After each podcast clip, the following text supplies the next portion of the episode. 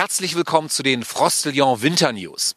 Dass aufgrund von übertriebener politischer Korrektheit immer wieder in die deutsche Sprache eingegriffen wird, gilt vielen schon lange als Ärgernis. So werden zum Beispiel vielerorts die traditionellen St. Martins-Umzüge inzwischen religionsneutral als Lichterfeste bezeichnet. Doch was nun zahlreiche besorgte Bürger aus ganz Deutschland berichten, toppt alles. Offenbar werden jetzt auch Weihnachtsreifen plötzlich als Winterreifen bezeichnet. Unser christliches Erbe scheint mehr und mehr aus dem Alltag zu verschwinden. Das ärgert viele, mit denen ich heute gesprochen habe.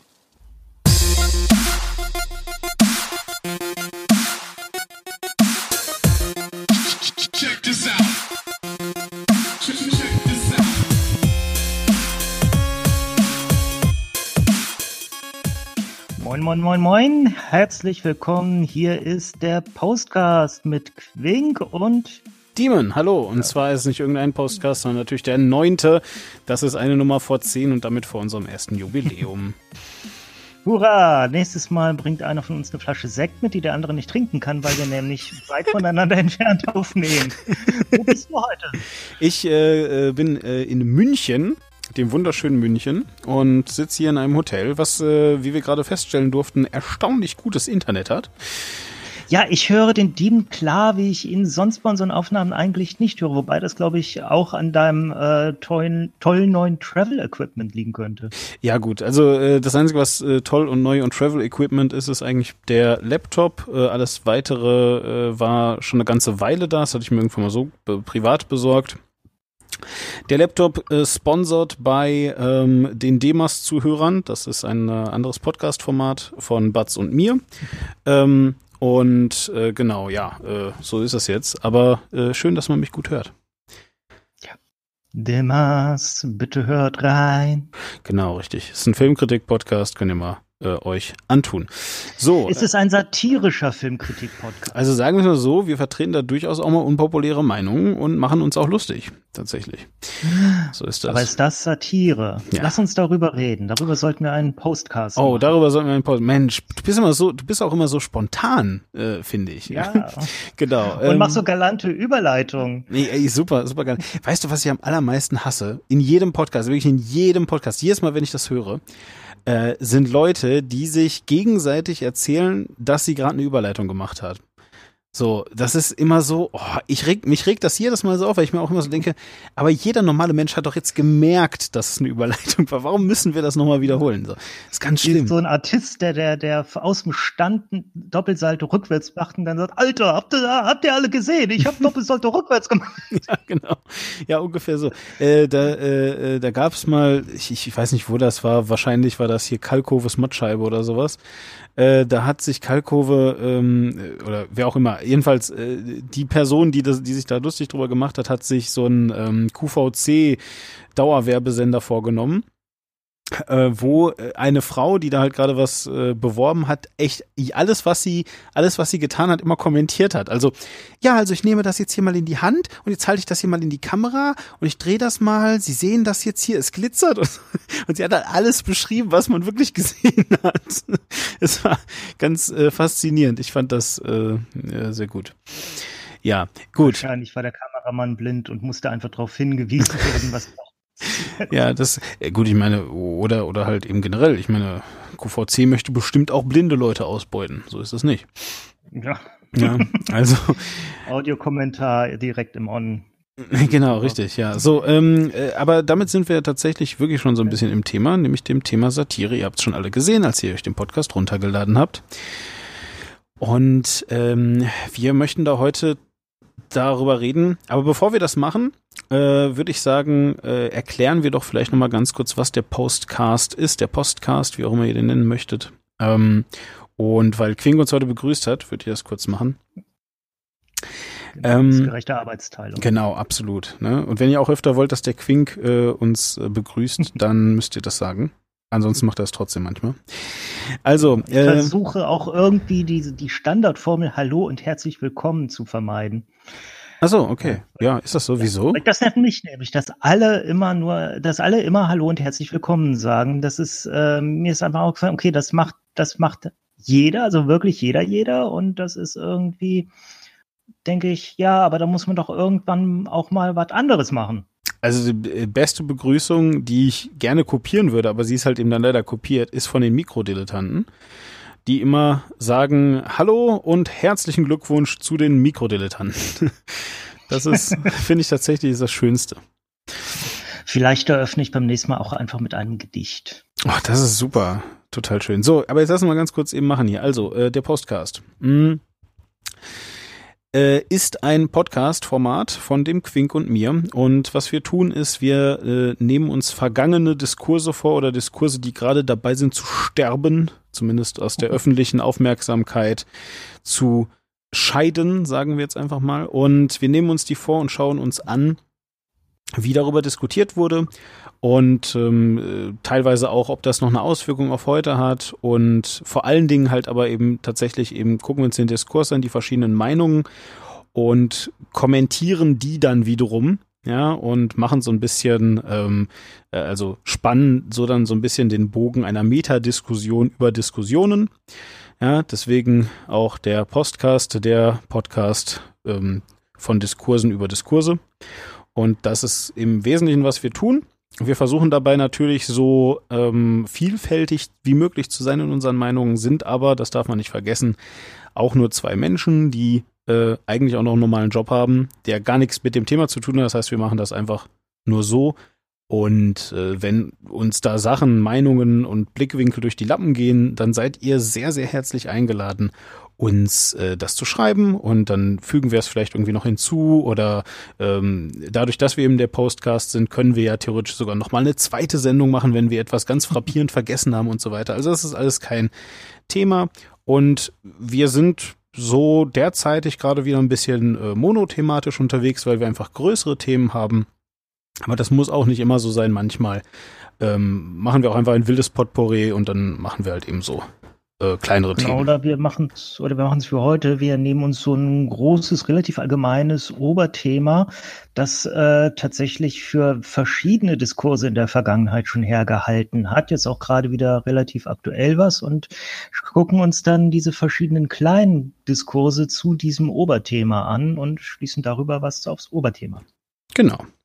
So, und äh, ja, also und das Oberthema für heute ist eben, wie gesagt, irgendwie Satire oder was darf Satire oder ich, also ihr lest es hinter im Titel, was genau das Thema ist, aber ich weiß jetzt nicht. Also wir, wissen es noch nicht. Wir müssen sehen, wo die Diskussion hinführt. Ja, und auch ob irgendjemand von uns einen lustigen Spruch drüber macht, den wir dann als Titel nehmen müssen. ähm, Genau. Ich möchte da nämlich auch direkt sagen, wir sind kein satirischer Podcast. Weil mir ist das mal aufgefallen, dass viele Leute äh, zum Beispiel, also besonders ist es mir aufgefallen bei Holger Kreimeier, dem Fernsehkritiker, der sein Fernsehkritik-TV äh, gerade in früheren Sendungen noch die, die satirische Fernsehkritik-Show genannt hat. Und wenn ich mir das dann angeguckt habe, dann habe ich mich immer gefragt, ja, wo ist denn die Satire? Er hm. macht hin und wieder mal einen launischen Spruch und ansonsten ist das wirklich eigentlich nur eine normale Kritik. Die ist auch gut und die muss auch sein, aber es ist keine Satire.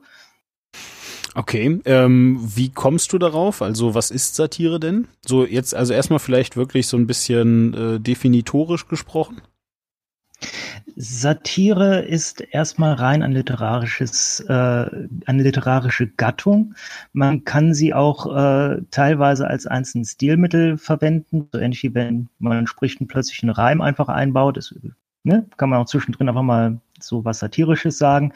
Ähm, was sie im Prinzip ist, ist, dass man äh, eine, eine Position oder einen Zustand ähm, ja, übertreibend, komisch, also meistens komisch, nicht unbedingt komisch, aber meistens komisch, ähm, darstellt und verzerrt und darüber eine weitergehende, äh, meist unausgesprochene Aussage über diesen Zustand oder über diesen, diese Position macht.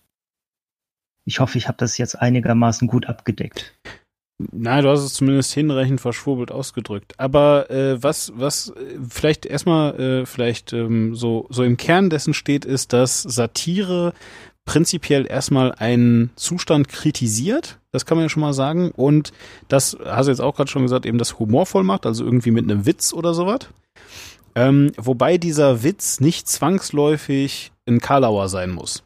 Ja, also der Witz kann auch zum Beispiel eine Grenzüberschreitung sein. Das der ist, kann auch sehr, sehr schlicht sein. Äh, genau, genau. Äh, der kann sehr, sehr schlicht sein und der kann aber, und das ist aber eigentlich das Wichtige, weil das ist meistens das, was halt schlimm ist. Dass, äh, ne, er, er kann dann halt, also, also, oder als schlimm ähm, erfahren wird von vielen Menschen. Äh, er kann halt eben tatsächlich eine Grenzüberschreitung darstellen. Ähm, also mit anderen Worten, etwas sagen, was man halt nicht sagt. Ja, was sich nicht gehört, sozusagen. Ne? Und äh, das ist tatsächlich etwas, was Satire häufig ist, aber, und das muss man eben auch sagen, das hast du ja auch gerade zu Beginn eben halt gesagt, es wird häufig benutzt, um, naja, irgendwie so ein, so ein Hasenloch zu haben, in das man sich zurückziehen kann, wenn der eigene Witz nicht so gut funktioniert. Im Wesentlichen. Also. Das gesagt, ja, äh, also ich, ich weiß nicht, ob ich es gesagt habe, aber ja, das ist eine wahre Aussage, weil das ist ja auch sehr bekannt, dass das diverse Leute schon getan haben und weiterhin tun. Schönes Beispiel, der sogenannte Gay Prank. Der Gay Prank? Von irgendeinem YouTuber, ich weiß es nicht mehr, wie genau er hieß, der seinem Vater äh, vor versteckter Kamera sagte, hier, äh, Papa, ich bin schwul und der Vater fing an, auf ihn einzudreschen. Okay. Und die Tür, Papa, Papa, ist doch alles nur Witz, guck, da ist die Kamera. und dann hat er das veröffentlicht und dann fanden das ganz viele Leute nicht lustig. Irgendwie. Oh, na sowas. und dann hat er gesagt, ja, kommt, ist doch nur Satire.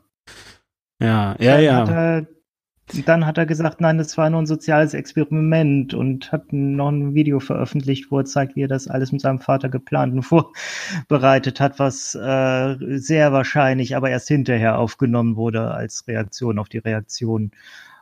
Hm. Und wir haben dann noch, ja, nee, ich habe überhaupt nichts gegen Schwule, hat dann der Vater noch gesagt. Ich will nur nicht, dass mein eigener Sohn schwul ist. Also ich bin gar nicht homophob, nur gegen meinen Sohn. oje, oje. Ja, ähm, wie gesagt, also also ich ähm, und da werden wir jetzt ja heute eben auch noch mal drauf kommen öfters mal. Also wir haben natürlich äh, wie äh, so oft einen bunten Strauß von so ein paar äh, ja Quotes und halt eben auch ähm, äh, sonstigen Dingen, äh, so so so O-Tönen mitgebracht, über die wir dann ganz gerne mal ein bisschen äh, plaudern würden. Mhm. Äh, genau. Was ich aber halt eben total faszinierend finde, ist wirklich, dass es halt immer so als Feigenblatt genommen wird und ich habe aber so ein bisschen auch das Gefühl, dass das tatsächlich ein Problem der Satire und der Definition von Satire an sich ist, weil sie halt so breit gefächert ist. Das und auch des äh, gesellschaftlichen Stellenwerts von Satire, weil Satire ist für uns etwas Heiliges. Und deswegen, wer sich auf Satire beruft, der nimmt so ein bisschen so einen Anspruch der Unantastbarkeit an. Ja, vor allem Satire ist tatsächlich und du magst mich da jetzt gerne schelten für, aber ich habe da wirklich das Gefühl, dass Satire sogar noch heiliger ist als Dinge wie Meinungsfreiheit beispielsweise. Also, also. Ich würde sagen, das geht Hand in Hand, weil Satire ist quasi ein Ausdruck von Meinungsfreiheit vielfach. Ja, nur, also wenn du, also wie soll ich sagen, ähm, ich habe tatsächlich das Gefühl, also zu, wir, wir können ja mal, das wird heute auch noch ein Thema sein, zumindest so, so, so, so halb, aber nehmen wir jetzt doch zum Beispiel mal wirklich etwas, was echt verboten ist. Also äh, in Deutschland beispielsweise verboten ist es, den Holocaust zu leugnen. Also zu sagen, dass der nicht stattgefunden hat. Ich glaube tatsächlich, dass es dir gelingen könnte, ein satirisches Produkt zu erzeugen, in dem du das machen kannst, also den Holocaust zu leugnen, und hinterher äh, oder, oder halt eben einfach einen, einen, Witz draus zu stricken und hinterher dann eben tatsächlich zu sagen, ähm, hahaha, war nur Witz. So. Und äh, gleichsam ist aber eben die Holocaust-Leugnung nicht durch die Meinungsfreiheit gedeckt. Also du kannst nicht sagen, ja, aber ich glaube halt, dass es so ist. Ja, das ist genau verboten. Ja, aber da sind wir bei äh, wieder einem der Grunddinger von Satire. Satire muss halt eine weitergehende Aussage haben. Du hast das äh, als Kritik benannt. Äh, und du kannst tatsächlich eine Satire, die oberflächlich aussagt, der Holocaust hätte nicht stattgefunden, machen, wenn du damit dann wieder tiefer gehend was anderes aussagst. Wenn du zum Beispiel eine Aussage damit über Leute machst, die den Holocaust leugnen dann ist das nämlich wieder, dann ist ja die äh, Satire nur das Stilmittel, um diese tiefergehende Aussage zu machen. Das muss allerdings dann auch als solche erkennbar sein. Ja, genau. Und ich glaube, da ist genau dann die Gratwanderung, wo man sich befindet, also oder oder wo wir uns dann eben befinden, wenn wir alle kollektiv, auch die Medienlandschaft an dem versuchen herauszufinden, was es denn ist und also was denn äh, Satire ist oder nicht. Und ähm, ein Spoiler ist. Ja, ein Spoiler du erst. Ja, ein Spoiler ist, also es reicht nicht einfach davor zu schreiben, dass Satire ist. Also es muss man, man, man muss es an was anderem erkennen können, als einfach nur zu sagen, dass es so ist. Ja, weil ansonsten wäre es halt ein bisschen billig. Genau, und ich möchte direkt den einen Satz, den, der irgendwie ständig zitiert wird. Satire darf alles. Zitat Kurt Tucholsky. Äh, Spoiler da. Das echte Zitat ist, was darf die Satire? Fragezeichen. Alles. Punkt. Mhm. Ah, ja. ja, von Ignaz Wrobel, der, was aber nur ein Pseudonym von Tucholsky war, der hat ja unter ganz vielen äh, Pseudonymen, der hat ja unheimlich viel geschrieben und auch vieles, was unbequem war und da hat er verschiedene Pseudonyme, unter anderem Ignaz Wrobel verwendet. Ist das ein Unterschied? Also ich meine jetzt nicht äh, das mit dem Synonym, sondern äh, oder, oder Pseudonym, sondern äh, die beiden Sätze, also, also hast du das Gefühl oder, oder äh, ver verstehe ich den Unterschied nicht oder ist das einfach nur so jetzt? Nö, nö, das ist nur, das ist nur so als Korrektur, das ist ähnlich wie äh, wenn äh, alle immer das sagen, Luke, ich bin dein Vater, und dann guckst du dir den Film an, das echte Zitat ist, nein, ich bin dein Vater. Oh, oh, so, so, das wusste ich auch nicht. Das ist einfach nur Klugscheißerei meinerseits. Aha. Ich weiß nicht, ob es dir schon mal aufgefallen ist. Ich bin Klugscheißer. Ja, faszinierend. Ja, und ihr kennt ja auch das, all das berühmte Zitat, glaubt nicht alles, was im Internet steht, Albert Einstein. Genau. Aber auf den Text, auf den Text von Tucholsky kommen wir nochmal zurück. Ähm, da stehen nämlich noch viel mehr Sachen drin, die nicht so gerne zitiert werden. Die kommen dann aber an späterer Te äh, Stelle im heutigen Podcast, werden die sicherlich sehr gut passen. Okay.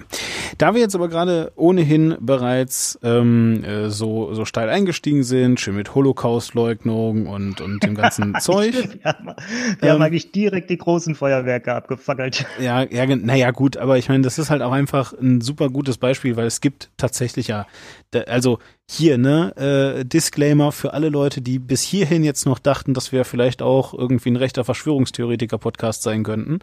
ähm, äh, eigentlich kann man in Deutschland fast alles komplett sagen. Immer. Ja, und alles, solange es eure Meinung ist, dürft ihr äh, auch öffentlich sagen. Ihr werdet dafür nicht von der Polizei gecasht und so weiter. Natürlich auch gibt in es der ARD. genau, natürlich gibt es da auch Persönlichkeitsrechte, die man verletzen kann und all diese Sachen. Aber im Wesentlichen gilt in Deutschland die Meinungsfreiheit. Und wenn ihr findet, dass das nicht der Fall ist, dann könnt ihr jetzt halt eben scheißen gehen. So, ja. Das ist also das Erste. So und ähm, äh, Holocaustleugnung, wie gesagt, gehört eben halt nicht dazu. Das ist äh, halt eben einfach ein Straftatbestand, aber ähm, äh, das äh, sei jetzt. Ja. Äh, aber, ne, alleine, dass man aber diese fetten Keulen rausholen muss, so wie ich finde, zeigt halt, äh, oder zumindest wenn man es einfach erklären möchte, mh, hm, zeigt halt, dass es eben wirklich echt wenig Sachen gibt, die man nicht sagen darf. Genau, zum Beispiel Drecksfotze ist jetzt erlaubt, ist eine Sachkritik gegenüber Politikerinnen. Hat das Berliner Landgericht festgestellt? Äh, ja, äh, im politischen Diskurs. Ja, ja, genau, richtig. Ja, äh, aber ein anderes schönes Beispiel ist zum Beispiel ähm, äh, hier. Ihr alle werdet vielleicht äh, wissen, dass äh, wenn du, wenn man zu einem Polizisten geht und sagt, ähm, äh, sie Drecksbulle, ja, dann, äh, dann ist das halt generell schon mal eine Form von Beleidigung und dafür kann man angezeigt werden, ja? So, ja, und tatsächlich gibt es den Tatbestand der Beamtenbeleidigung in Deutschland gar nicht. Gibt es nicht? Nee, es gibt persönliche Beleidigungen und das wird auch genauso verfolgt. Aber man kann doch Ämter äh, beleidigen, oder nicht? Bin ich falsch? Meines äh, Wissens, Moment, ich. Du guckst das jetzt mal nach. Also äh, im Zweifel jedenfalls ja, ja. Äh, gibt's das dann halt eben vielleicht nicht. Ist aber auch egal. Es ist zumindest erstmal jetzt eine Beleidigung. Ja, also selbst wenn es gar keine Beleidigung gibt, dann ist es halt eben einfach eine Beleidigung. Vielleicht gab es das ja auch mal so wie den groben Unfug. Und ja, ich habe es jetzt gerade vor mir. Jetzt tatsächlich, es gibt nur ein Amt in Deutschland, äh, wo es da einen speziellen Paragraphen für gibt, nämlich äh, Bundespräsident. Paragraph 90 Richtig, Verunglimpfung ja. des Bundespräsidenten. Paragraph 90 Strafgesetzbuch. Ja, ja, genau. Ja, das habe ich Aber mir gedacht. Alles, ja. Ansonsten, äh, Beamtenbeleidigung ist im deutschen Strafrecht kein eigener Tatbestand. Also, eine Beleidigung gegen einen Beamten ist eine Beleidigung gegen eine Person und wird danach geahndet. Also, ihr Lieben, ihr dürft Polizisten genauso beleidigen wie alle anderen Menschen auf der Straße, nämlich gar nicht. ja. So, also, aber, aber, aber jetzt mal, aber jetzt mal ganz kurz wieder zurück zum Ding. So, also, weswegen sage ich das? Ihr, ihr dürft also jetzt nicht zu Polizisten hingehen und sagen, äh, scheiß Bullenschwein. Ihr dürft aber, und das ist tatsächlich auch äh, via Gericht festgestellt worden, ein, äh, ein, ein Pullover oder ein T-Shirt tragen, wo, äh, wo All Cops are Bastards draufsteht, also ACAP. Ähm, das dürft ihr tragen, weil das wiederum keine direkte Beleidigung ist, sondern so eine Aussage, so ein, so ein Statement irgendwie. Das fällt quasi also unter Meinungsfreiheit. Ja, ihr dürft der Meinung sein und ihr auch öffentlich kundtun, dass alle Cops Schweine sind, aber ihr dürft halt nicht zu einem Cop hingehen und sagen, du bist ein Schwein. So. Genau. Das eine, das ist äh, gruppenbezogene Diskriminierung eigentlich. Ja, gut. Irgendwas ist ja immer, ja. Dafür haben die Schlagstöcke. Also ich finde, ich finde, das ist auch irgendwie so. Äh, naja, so. Ähm, gruppenbezogene Diskriminierung wissen wir, ist in Deutschland völlig okay. Gut, aber jetzt lass uns doch mal äh, eben kurz ähm, äh, endlich in das eigentliche Thema einsteigen. Oder zumindest mal in eines dieser Themen. Und zwar hast du mir dieses Mal ein paar äh, Sachen ähm, geschickt. Es gibt einen Typen, der ist äh, Julians Blog. Das ist aber auch ein Scheißname für einen Menschen, ehrlich gesagt, ja. Also egal. So, und äh, Julians Blog, ähm, ich weiß gar nicht, ob es das heute noch gibt, aber früher gab es den jedenfalls. Es war ein YouTuber, ist vielleicht auch noch einer. Und äh, der ist vor allem dadurch aufgefallen, dass er irgendwie so, so Hip-Hop-Kram gemacht hat. Ähm, Rap-Battles und das auch irgendwie so kommentiert hat oder so. Das ist, was ich über ihn weiß. Und ich weiß halt auch, dass viele Leute immer so äh, sich das angeguckt haben, weil, weil er halt eine permanente Grenzüberschreitung war, im Wesentlichen. Und äh, mehr weiß ich über den Vorfall aber nicht. Vielleicht möchtest du jetzt mal so sagen, was konkret passiert ist. Äh, es ging um den Lokführerstreik damals, äh, der Streik der Gewerkschaft GDL, der in Deutschland hart diskutiert wurde. Und äh, Julian hat sich da äh, wohl tatsächlich auch privat sehr drüber aufgeregt und hat äh, ein, ja, war es ein Video? Ich bin mir gar nicht sicher, ob die. Es war ein Video, zumindest laut, den, laut dem Interview, was ich hier habe. Ja, tatsächlich war in dem Video nicht zu sehen. Das hat er häufig gemacht, dass er halt Videos gemacht hat, wo er äh, nur, quasi nur über Stockfotos rübergesprochen hat. Ähm, auch in diesem Fall. Und äh, sein bekanntestes Stilmittel ist halt einfach, dass er so komplett übertreibt, die Leute halt richtig übel beleidigt die ganze Zeit, äh, sehr harte Sachen sagt. Und in diesem Fall hat er tatsächlich geschlossen ähm, mit, und ich glaube, ich darf es sagen, weil ich gerade darüber rede und äh, mir dieser Meinung nicht aneigne. Ähm, er hat gesagt, äh, ich äh, ich fahre die ganzen Lokführer gerne nach Auschwitz. Kostenlos, ohne zu streiken. So, okay. Zum Vergast werden. Ich weiß nicht, ob er das Vergast werden tatsächlich auch ähm, wirklich gesagt hat. So, dafür wurde er angezeigt. Das hat eine starke Diskussion ausgelöst. Ähm, und ich kann gerne schon spoilern, das Ende vom Lied war tatsächlich, dass er wegen Verharmlosung der NS-Diktatur verurteilt wurde. Das ist in Deutschland ein Tatstra äh, Straftatbestand. Äh, Verharmlosung der äh, Verbrechen der NS-Zeit. Und äh, da hat ein Richter ganz amtlich äh, festgestellt, äh, das ist hier geschehen. Äh, Herr Severing, wie er bürgerlich heißt, bitte gehen Sie ins Gefängnis, begeben Sie sich direkt dorthin, ziehen Sie nicht über los, ziehen Sie keine D-Mark 4000 ein. Keine D-Mark 4000, sehr schön. Um, ähm, na gut, so, ja, und jetzt war es aber eben so, dass der, dass der Herr Julien von seinem Blog ähm, dass der äh, bei einem äh, Menschen äh, das Ding oder so, ähm, zumindest heißt der Channel von der Person so, ich weiß nicht, wie der, wie der Mensch heißt. Das, ähm, ist, das ist ein Radiosender vom SWR. Aha, okay.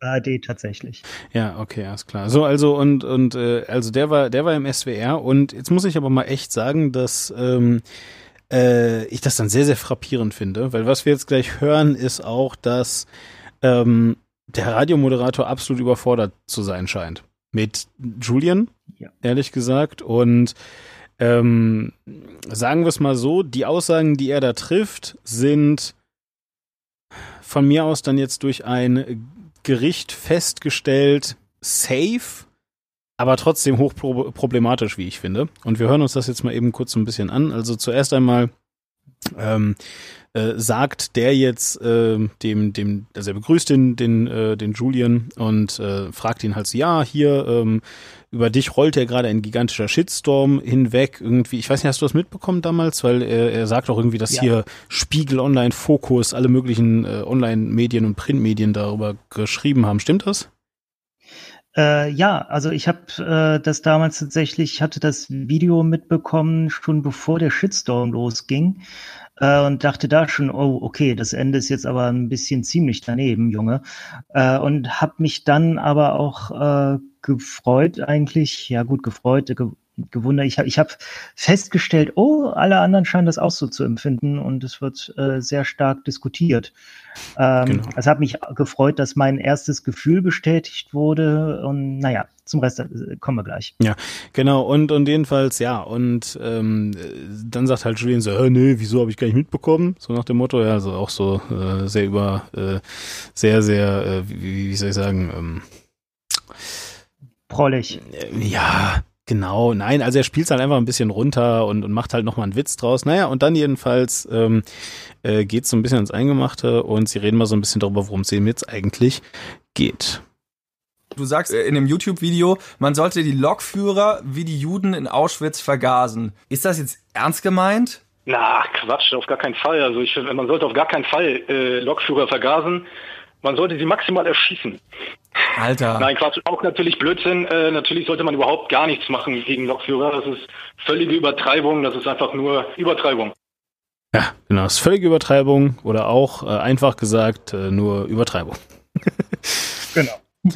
Also schön finde ich ja, dass er das Wort Satire überhaupt nicht verwendet. Äh, macht er übrigens in dem gesamten äh, äh, äh Text nicht. Ja, was, was ich total faszinierend finde, ähm, weil tatsächlich, äh, keine Ahnung, so aus meiner YouTube-Zeit kenne ich das wirklich, dass äh, selbst wir, ja, und wir waren jetzt kein sehr gebildeter Channel oder sowas mit Apple War Pictures, ähm, mhm. Äh, selbst wir haben auf jedes Thumbnail, wo auch nur ansatzweise mal ein etwas ein bisschen geschmackloser Witz drin vorkommt, ja, haben wir sofort Satire drüber geschrieben, nur um wirklich sicher zu sein.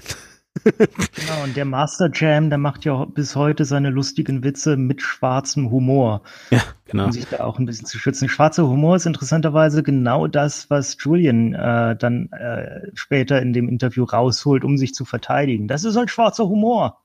Ja, genau, richtig. Denn, denn er sagt jetzt halt, also und äh, jetzt sagt er aber, finde ich, eben auch etwas in dem Interview, was wir auch vorhin schon gesagt haben, was schon wichtig ist. Also er sagt zwar nicht, dass er Satire macht, sondern er redet von schwarzem Humor, hören wir auch gleich eben nochmal. Aber was er sagt ist, äh, oder, oder was er, was er versucht auszudrücken, ist mal eine Sache, nämlich, dass es doch sehr offensichtlich übertrieben ist, das Ganze. Also jetzt nicht die Reaktion, sondern das, was er gesagt hat. Also, dass es ganz offensichtlich eine Übertreibung seinerseits war und man das ja wohl erkenne. Und das ist natürlich wichtig, ne, haben wir gerade gelernt, weil es, es muss absurd sein, was man sagt. Und zwar erkennbar absurd, weil ansonsten ist es halt eben leider keine Satire mehr. Ja, wenn, wenn, äh, keine Ahnung, Beatrix von Storch im Bundestag oder in einem Interview oder auf Facebook fabuliert, ob man nicht äh, äh, äh, Kinder an der Grenze erschießen sollte, ja, dann ist das halt keine Satire. Auch dann nicht, wenn sie hinterher sagt, dass das ja nur mal so war. So, ne? Also dementsprechend, äh, so, und das hier jedenfalls sagt er über äh, sein Engagement in dem Video. Ja gut, ist mir klar, dass in Deutschland gleich jedem die Scheide juckt, sobald man den Holocaust erwähnt, aber da sollte man halt auch nicht so einen großen Stock im Arsch haben. Ich meine, es ist so offensichtlich übertrieben und es ist auch ein fiktives Szenario. Also hier wird nicht aufgerufen, irgendwie äh, irgendwen tatsächlich zu vergasen, weil äh, Auschwitz funktioniert doch gar nicht mehr. Ja, Dass man da irgendwie hinstellt und den vergast, das ist ja wohl absolut realitätsfern. Ja, genau. Auschwitz funktioniert ja gar nicht mehr. ja, ich weiß das, ich war da und hab's ausprobiert. Ja, genau. Ich, äh, also ich meine, dazu muss man jetzt mal sagen, von dem, was ich weiß, äh, gibt es in Auschwitz tatsächlich wurden die, wurden die Gaskammern ja bombardiert. Ich weiß nicht, ob da jetzt noch welche. Ich war nie dort. Warst du mal dort eigentlich? Ich nicht. Nee. Nee. Ich auch noch nicht. Ja, nee, also, also ich war in Bergen-Belsen, aber noch nicht in Auschwitz. Ja, also ich, ich weiß auf jeden Fall, dass, dass einige der, der Gaskammern halt bombardiert wurden. Ob da jetzt gar keine mehr steht, weiß ich nicht. Äh, das äh, müsste man mal recherchieren, aber auf jeden Fall, ähm, selbst wenn, ja, selbst wenn die alle weg wären, ist das natürlich total, also Weißt du, er hat so, er hat so stark angefangen, indem er gesagt es war eine starke Übertreibung. Und dann macht er weiter mit, ja, aber die funktionieren ja gar nicht mehr. ja, es ist wirklich, es ist wirklich unglaublich, es ist wirklich unglaublich. Also, ähm, äh, ja, äh, ganz knapp daneben ist halt eben dann auch vorbei. Ja Gott, es wird ihm auch, es wird auch nicht dazu kommen, dass er irgendwie einen Zug nach Auschwitz fahren darf, also dass er überhaupt irgendwie einen Zug fahren darf. Das genau. ist einfach ein unrealistisches Szenario, das ist schon allen klar. Äh, äh, genau, richtig. Also das sagt er eben halt auch noch, ne? Äh, außerdem fahre ich ja gar nicht Zug. Äh, wobei bei ihm klingt das eher so, als, als würde er niemals mit dem Zug fahren. Also, aber egal. Äh, sei es drum, ja. Ähm, äh, stimmt, also das Szenario ist erstmal übertrieben und außerdem funktioniert die Auschwitz gar nicht mehr. Na, egal. Ähm, so, und jetzt ähm, ist es halt aber dann auch wichtig, finde ich, ähm, und wir haben jetzt gerade schon gesagt, dass der SWR offenbar, ähm, dass man dann aber auch sich ein bisschen vielleicht auf die Sendung vorbereitet, liebe Moderatoren dort. Und ja, dazu vielleicht kurz, äh, ich habe meine Magisterarbeit über das Ding TV geschrieben und kenne den Laden deswegen ziemlich ja. gut. Äh, und das, ähm, das Konzept damals, ich weiß nicht, ob das heute noch das Konzept war, war auch, dass da die ganz jungen äh, Leute, die was mit Medien machen wollen, hingeschickt werden und dass die sich da erstmals ausprobieren. Das heißt, du hörst da teilweise Leute on air, die, äh, die hatten eine Einweisung und keine wirkliche Ausbildung. Ja, also würde ich tatsächlich äh, so bestätigen. Kann natürlich sein, dass er so jemand ist, weil also seine Argumente, die Argumente des Moderatoren, den ich nicht kenne, weiß ich nicht, wer es ist, aber ist auch egal, äh, sind wirklich ein bisschen. Na, wir hören uns das jetzt einfach mal an. Ne? Also es ist ein bisschen schwierig. Das hin oder her, es ist natürlich einfach ein krasser Vergleich. Darüber macht man halt einfach keine Witze. Das müsstest du ja eigentlich mitbekommen haben. Das passiert ja immer wieder mal. Und dann. Das ist doch der Sinn von schwarzem Humor, dass man Witze macht, über die man gar keine Witze machen sollte. Ja, aber ich so. glaube, ich glaube, bei dem so Thema darf man es einfach nicht. Ja, das ist deine Meinung. Aber äh, okay. äh, das ist das halt, ne? Also schwarzer Humor ist, ist Sinn der Sache, dass man sich über Sachen lustig macht, äh, die man über die nicht witzig sind. Das Video ist der größte Hit seit Tutsche. Jetzt ist es ja, das jetzt ist schwarzer Humor, das findest du nicht witzig, aber das ist witzig. Ja, aber in, ich finde es deswegen nicht witzig, weil ähm, man was verharmlost was nicht zu verharmlosen ist. Ja, das ist der Sinn hinter schwarzem Humor. Man verharmlost Sachen, die nee, überhaupt nicht. nicht. also die mega schlimm sind. Man macht, was weiß ich, Witze über 11. September oder sonst was, macht man alles Witze drüber, meint das nicht so, verharmlost das, aber das ist ja der schwarze Humor. Dann ist schwarzer Humor einfach nichts für dich. Genau dann ist schwarzer Humor einfach nichts für dich. Und das ist ein wichtiger äh, äh Spruch. Hm, also erstmal, ich, ist ein bisschen schwierig, wie der Moderator hier halt eben so, so, so rumstammelt. Er hat zwar offensichtlich schon das Richtige in die richtige Richtung gesagt, nämlich, dass die Verharmlosung vielleicht ein Problem sein könnte. Hat sich aber, also entweder war das, ähm, und so kam es mir zumindest vor, so ein Gefühl, so ein Bauchgefühl von ihm, dass man das nicht macht, weil so hat er es zumindest ausgedrückt. Das war die ganze Zeit so ein, ja, das macht man halt nicht. Ja, so. Ähm, äh, oder er hat dann tatsächlich äh, da äh, schon irgendwelche eine Rechtsberatung gehabt. Aber das wäre halt eben geil gewesen, das dann auch einfach mal zu sagen. Und Fragen, die er hätte stellen können, wären zum Beispiel mal so gewesen, ey, wie bist du denn eigentlich sicher gegangen, dass bei dieser Aussage äh, Holocaustleugnung nicht äh, äh ist oder sowas, ne? Ähm, das wären ja mal äh, faszinierende Fragen. Stattdessen so ein bisschen moralisch auf der, äh, an der Stelle. Aber vor allem ähm, äh, dieser, dieser letzte, die, diese letzte Sache ähm, wird uns, wird uns natürlich gleich auch nochmal begegnen, beziehungsweise auch noch mehrfach begegnen heute. Äh, diese Sache, man sagt Dinge, die man eben eigentlich nicht sagt und auch nicht sagen darf und die äh, halt eben diese besagte Grenzüberschreitung sind. Wir hören da gleich noch was zum Beispiel von Serdar Somuncu drüber. Ja, ja, nee, das Ding ist, ähm, aber schwarzer Humor ist ja ist damit nicht unbedingt durch Meinungsfreiheit gedeckt. Also ähm, ja, wir hatten es ja am Anfang gesagt, es ist in Deutschland Meinungsfreiheit. Du darfst eigentlich prinzipiell alles sagen, aber das äh, macht es deswegen nicht besser. Also äh, nur dass etwas schwarzes Humor, etwas schwarzer Humor ist, das äh, kann trotzdem bedeuten, dass äh, nee, mir gefällt das nicht. Und du kannst du kannst Witze über tote Babys oder über den Tod von Babys machen. Ich finde es halt nicht witzig, weil tote Babys einfach grauenhaft sind. Die Vorstellung. Ich weiß nicht, hast du dieses Kunstprojekt mitbekommen? Äh, den Holocaust? Äh, war das das mit äh, dem, äh, dem Holocaust-Mahnmal, wo Exakt. die Leute, die da ihre Bilder gemacht haben, dann nach, äh, per Photoshop nach Auschwitz versetzt wurden? Ja. Genau. Also ähm, Holocaust-Mahnmal ist äh, das, was äh, die AfD ganz unsatirisch ähm, ein äh, Schandfleck äh, der deutschen Geschichte nennt oder so ähnlich. Ja, äh, korrekt, der, äh, der Herr Höcke hat das so genannt. Das ist mir scheißegal, das ist AfD ist AfD, der Typ ist ganz wichtig da. die AfD macht sich das von Thüringen. Ja, die AfD macht sich das zu eigen damit, dass sie ihn nicht ausschließen. Also da muss ich jetzt nicht nur differenzieren, ob das Höcke oder sonst wer war. Also es war halt einfach die AfD. Naja, jedenfalls und ähm, ist also, dass das Holocaust-Mahnmal ist äh, steht in Berlin und das ist äh, ich war tatsächlich dann auch mal äh, endlich dort. Es hat sehr lange gedauert, aber ich bin dann doch mal hin. Und es ist eine sehr äh, unebene Fläche, die auch so geplant ist. Also es ist sehr, sehr, sehr hügelig dort. Und ähm, äh, aber halt eben komplett versiegelter Boden, also äh, versiegelt mit anderen Worten hier diese ähm, äh, hier, äh, ach man, wie heißt? Äh, Kopfsteinpflaster, das war das Wort, das ich suchte.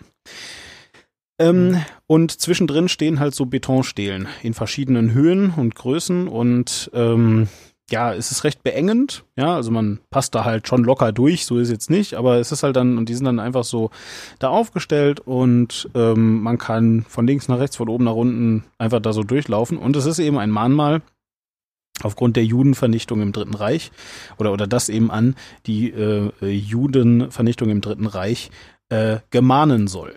Ja, dafür ist es halt also da. Und ganz viele Menschen, ähm, äh, so merkwürdig ich das auch finde, äh, haben da, äh, also, also gehen da hin und machen dann lustige Fotos von sich. Also wie sie sich zum Beispiel, wie gesagt, sind so wirklich massive Betonstelen, äh, wie sie sich so mit dem Rücken und den und den äh, Füßen so abstützen und dann so so eine so eine Fliegergeste machen, so als würden sie halt da so schweben oder äh, irgendwelche irgendwelchen Schabernack, sag ich jetzt mal. Und äh, ja, das Kunstprojekt hat das eben genau genommen und die Leute dann daraus retuschiert und stattdessen dann in ähm, äh, Leichenberge von Auschwitz rein retuschiert beispielsweise. Und so. Und dann sie auch schwarz-weiß gemacht und so, sodass halt so aussieht, als würden sie da äh, mitten in, äh, in dieser Szenerie dann in, in Leichen baden oder, oder sonst was tun. Posieren. Posieren. machen. Ja, so. genau. All solche Sachen. Genau. Also, ne, und auch, auch das ist definitiv etwas, was, äh, was schon da hart dran grenzt, was aber eindeutig halt eine Aussage hat, nämlich äh, die Verharmlosung hat ja nicht stattgefunden vom Künstler, sondern die Verharmlosung kommt eigentlich von den Menschen, die da hingehen und so einen Quatsch machen. Ja. Genau. Ja, ähm, also kann man sich auch drüber streiten, weil der Künstler, der das Mahnmal entworfen hat, gesagt hat, für ihn ist das eigentlich völlig in Ordnung, wenn die Leute da sowas machen. So war das eigentlich gedacht, dass jeder das für sich nutzt, wie er da was drin sieht, wobei ich dann mich natürlich auch frage, inwiefern das der den dem Horror des Holocaust gerecht werden soll. Aber wie dem auch sei, ähm, ja, ist es äh, deswegen gerechtfertigt, dann so ein Mahnmal zu gehen und sich mit, mit Kussmund und äh, Peace-Zeichen irgendwie da äh, selbst abzulichten? Und ist es dann wiederum gerechtfertigt für so ein Kunstprojekt, äh, die privaten Bilder dieser Leute, die sie zwar selbst auf Instagram veröffentlicht haben, dennoch die rauszunehmen, nochmal in einem ganz anderen, sehr anklagenden Zusammenhang auf so eine Website zu bringen? Also wenn du mich jetzt natürlich von der ähm, äh, Copyright-technischen Seite fragst, ist das nicht okay, ja, weil die Leute ihr Recht am eigenen Bild halt eben haben. Und auch wenn sie es veröffentlicht haben, das zu nehmen und in einen komplett anderen Kontext zu setzen, ist halt nicht erlaubt. Ja, ähm, und zwar selbst dann nicht, wenn es nicht um Holocaust geht. Also du, du kannst nicht einfach Leute nehmen und äh, sie irgendwo anders hin tun. Es sei denn, es sind Menschen, der, also es sind Personen, die in der Öffentlichkeit stehen. Ja, aber in der Öffentlichkeit stehst du nicht, weil du auf Instagram bist, sondern in der Öffentlichkeit stehst du vielleicht unter Umständen, weil du Gronk bist oder sowas. Ja. Also. Ja, passierte das auch andauernd? Ja, ich bin dauernd Gronk. Morgens, ich wach auf und denke mir so, ah, Gronk, schon wieder. Naja, aber ist ja auch egal. Jedenfalls so, jetzt, oder ne, selbstgewählte Öffentlichkeit, sicherlich auch Julians Blog. Und da waren wir eigentlich noch. Und ähm, ja, weiß ich nicht. Also der, der Moderator äh, versucht das Ganze jetzt dann eben nochmal äh, einzuhegen und äh, sagt halt eben jetzt, ja, aber also ich bin eigentlich der größte Fan von Satire, außer und und versucht so ein bisschen jetzt äh, äh, ja auch die Moralkeule bei der Sache rauszuholen. Und das finde ich dann wirklich schwierig, weil ähm, nochmal, es gibt wirklich, wirklich viele Dinge, die man bei Satire zu beachten hat. Ja, und wo man auf jeden Fall ein bisschen äh, schauen sollte und so weiter. Aber was definitiv nicht der Fall ist, äh, ist, dass Satire dann schlecht ist, wenn viele Leute anderer Meinung sind. Das ist genau nicht, was die, äh, was die ähm, Satire einschränken sollte. Und deswegen ist das folgende Statement ähm, äh, sehr, sehr schwierig, finde ich. Aber alle ärgern sich ja auch über dich und alle finden es scheiße. Und das ist nicht der Moment, wo du sagst, oh Moment, vielleicht habe ich was falsch gemacht? Also ich sehe das halt auch einfach nicht so. Ich sehe das nicht so, dass ich, dass ich irgendwas großartig falsch gemacht habe. Es ist ja, es ist ja immer so, wie man es meint. Also ich finde, wenn man nicht, nicht Schlimmes, nichts Schlimmes da meint, dann, dann hat man, dann ist es auch nicht so schlimm. Wenn man jetzt wirklich übertrieben daran geht und sagt, okay, ich will jetzt die den komplett übertriebenen Schaden zufügen. Ich will, dass die jetzt alle zusammengeschlagen werden auf der Straße oder so. So, dann, dann vielleicht schon. Ja. Ja, finde ich, sagen beide, aber was sehr falsch ist. Ja, absolut. Ja, absolut, weil, weil, also ich meine, ähm, hier, äh, Julians Blog-Typ, ja, Julian, wie auch immer, der ähm, äh, hat's halt eben auch nicht, hat's halt eben auch absolut nicht gerafft. Ja, ähm, es geht nicht darum, was du im Hinterkopf hattest, sondern es geht, das haben wir schon mal gesagt, darum, dass man erkennen muss. Ja, dass es erkennbar Satire sein muss. Mhm. Und pass auf, und jetzt mache ich einen Vergleich. Ja. Äh, und äh, der, in dem Vergleich verharmlose ich jetzt die äh, NS-Verbrechen, aber das ist in Ordnung, weil es eine erkennbare Satire ist. Nämlich, stell dir vor, Hitler hätte am Ende vom Dritten Reich gesagt, Leute, war doch alles nur Satire. Das war ein riesen Satireprojekt, das ihr alle viel zu ernst genommen habt und deswegen ist das alles passiert. Was glaubst du wird passieren? Sagen dann alle, ja, ach so, krass, ja, krass, doch, krass, ja, ja. Oh, das ist wow, ja. die Reaktion war ja echt Hammer. Ne? Oder werden die Leute sagen, Alter, weißt du, wie viele Menschen tot sind? Ja, ja. Ähm, also äh, ich, ich glaube, ich glaube also auch Mord ist definitiv so eine Sache, die Satire vielleicht ein bisschen ja. einschränken könnte. Ja, also auch das, also auch da ja. äh, denke ich, äh, sollte man äh, vorsichtig sein. Nein, aber ne, ganz klar, es, es, es ist genau so. Und ich meine, ähm, äh, das ist, das ist halt, also es gibt ja, es gibt ja dieses, äh, diesen Prozess, ähm, der auch als Schauprozess bezeichnet wird, aber jedenfalls erstmal was ein Prozess von äh, Adolf Eichmann, als der in ähm, Israel dann äh, zum Tode verurteilt wurde. Ähm, der ja, schön dokumentiert von Hannah Arendt. Ich glaube, wir haben das schon mal erwähnt. Genau. Der Schauprozess, äh, äh Quatsch, der Architekt wollte ich sagen, der Architekt äh, vom äh, vom Holocaust. Und zwar deswegen, weil er halt ähm, die ganzen ähm, logistischen Planungen übernommen hat. Also wann brauchen wir wo wie viele Züge, um das überhaupt bewerkstelligen zu können.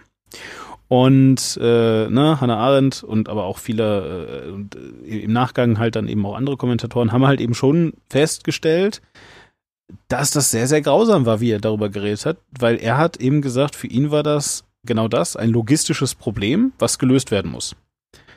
So, mhm. ne? Und ähm, das ist natürlich scheußlich, aber hätte der am Ende gesagt, haha, war nur Satire.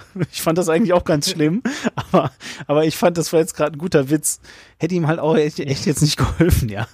So, also, äh, meinem Ernst jetzt. Na gut. Also, ähm, wir fassen aber zusammen, dass ähm, auch wenn jetzt eben dieses, dieses äh, Julien äh, oder, oder Julians Blog, ähm, dieser Kommentar, ähm, ja, als Verharmlosung des Holocausts eine illegale oder teilweise illegale Handlung war, muss man halt eben aber auch wirklich sagen, einfach so am Ende eines Videos unkommentiert irgendwas raushauen, ohne dass erkennbar ist, was es jetzt ist, ist tatsächlich eine schwierige Geschichte. Das Einzige, was natürlich äh, da immer mit reinspielen, das hast du am Anfang aber schon gesagt, ist, wenn Julians Blog tatsächlich die ganze Zeit so äh, Dinge gemacht hat, also Leute, äh, also also eben immer an dieser Grenze war und so weiter, ja, ähm, dann kann man denke ich sehr wohl, schon sich darauf berufen, naja, dann ist jetzt nicht ausgerechnet der letzte Satz total ernst gemeint. Ja, die Frage ist, hat er denn eine weitergehende Aussage über das, was er tatsächlich sagt, hinaus? Weil dann ist ja wieder eine Satire. Aber die Sache ist, er hat tatsächlich nur die Aussage, ich bin scheiße wütend auf diese äh, Lokführer. Und genau. das drücke ich aus, indem ich sage, ich will die nach Auschwitz zum Vergasen fahren. Was man mit denen mal machen sollte. Ja, ja, genau. Genau, wäre seine Aussage irgendwie gewesen, hier Leute, die sowas reden, sind total doof, dann wäre das, äh, dann wäre das in Ordnung gewesen, hätte er es sagen können. Aber das war nicht seine Aussage, sondern er ist jemand, der sowas sagt. Jedenfalls hier äh, finde ich ein echt gutes Beispiel dafür, ähm, wo die, also wie man diese Gratwanderung versuchen muss und wie sie offensichtlich nicht so gut funktioniert. ja. Genau, und das passiert aber auch äh, hin und wieder äh, erfahrenen Satirikern, äh, auch zum Beispiel von der Titanic, die ähm, ja, die haben tatsächlich den Prozess gewonnen, aber die hatten mal ein Ding, ähm, da gab es im Vatikan gerade irgendwie einen Whistleblower, der verschiedene Sachen äh, geleakt hat und dann haben die auf dem Cover ein Bild vom damaligen Papst, dem ähm, äh, Benedikt dem 16 gemacht mhm. und mit einem gelben Fleck im Schrittbereich und der Überschrift undichte Stelle im Vatikan entdeckt. Mhm. Auf der Rückseite äh, das Ganze noch, dann hatte er da halt einen braunen am Hintern. Genau. Eine braune Stelle am Hintern, genau. Ja. Und da, das fand der Vatikan nicht so lustig und es gab da eine Klage gegen. Äh, der Prozess ging eine Weile und die Titanic hat am Ende, äh, weil sie sich auf die Satirefreiheit beriefen, gewonnen. Ich persönlich bin der Auffassung, ja, aber Moment, was war denn die weitergehende Aussage? Weil ich meine, das Einzige, was in dem Bild zum Ausdruck kam, war, der ist alt und alte Leute nässen sich manchmal ein. Ja. Ja, ich meine, darüber hinaus undichte Stelle und so, das war, das war halt ein Wortwitz. Der das war aber, ein Wortspiel, ja. Ja. Der, die aber nicht, das dann nichts weiter ausgesagt hat. Exakt. Also vielleicht, ähm, ich habe halt das Gefühl, dass wir ein bisschen schwurblig werden an der Stelle. Und ich äh, glaube, das hängt auch damit zusammen, dass wir natürlich schon Ausschnitte kennen, die heute noch kommen werden. Und ich habe so auch, äh, und, und, und ich denke wirklich, dass wir das jetzt mal ein bisschen vorziehen sollten, damit wir jetzt auch unseren, damit auch unsere Zuhörer mal ein bisschen was davon haben, weil wir haben jetzt ganz oft immer wieder betont, ähm, wir haben jetzt ganz oft immer wieder betont, ne, dass da so eine zweite Aussage fehlt und irgendwie hm und so weiter und man weiß ja nicht so richtig. Und ähm, wir können jetzt hier mal ganz kurz sagen, also äh, dieses Thema hat gerade eine ganz aktuelle äh, Traktion erfahren, weil es einen äh, Comedy, ein, ein, ein, ich weiß gar nicht in welchem Rahmen das war, aber auf jeden Fall so ein Auftritt von Dieter Nur gab. Weißt du, in welchem Rahmen äh, das war? Hat, ja, ja, der hat eine eigene Sendung, Aha. nur im ersten. Da einmal die Woche machte da, ich glaube, ah, es ist ah. da äh, mit verschiedenen Gästen so äh, Comedy und Satire im ersten. Genau, also, ne, ähm, keine Ahnung, auf einem Bild habe ich gesehen, dass Ingo Appelt auch da war. Naja.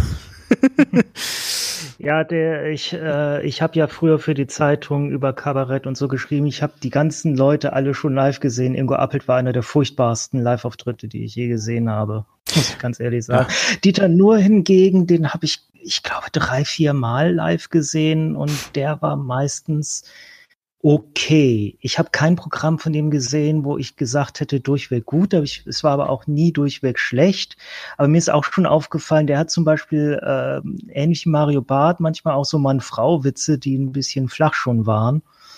Und ähm, also es waren immer mal so problematische Sachen dabei, aber ich hätte ihn jetzt nicht als einen der Schlimmen irgendwie eingeordnet, bis er sich vor einigen Jahren mal äh, ziemlich ungeschickt zum Thema Islam geäußert hat.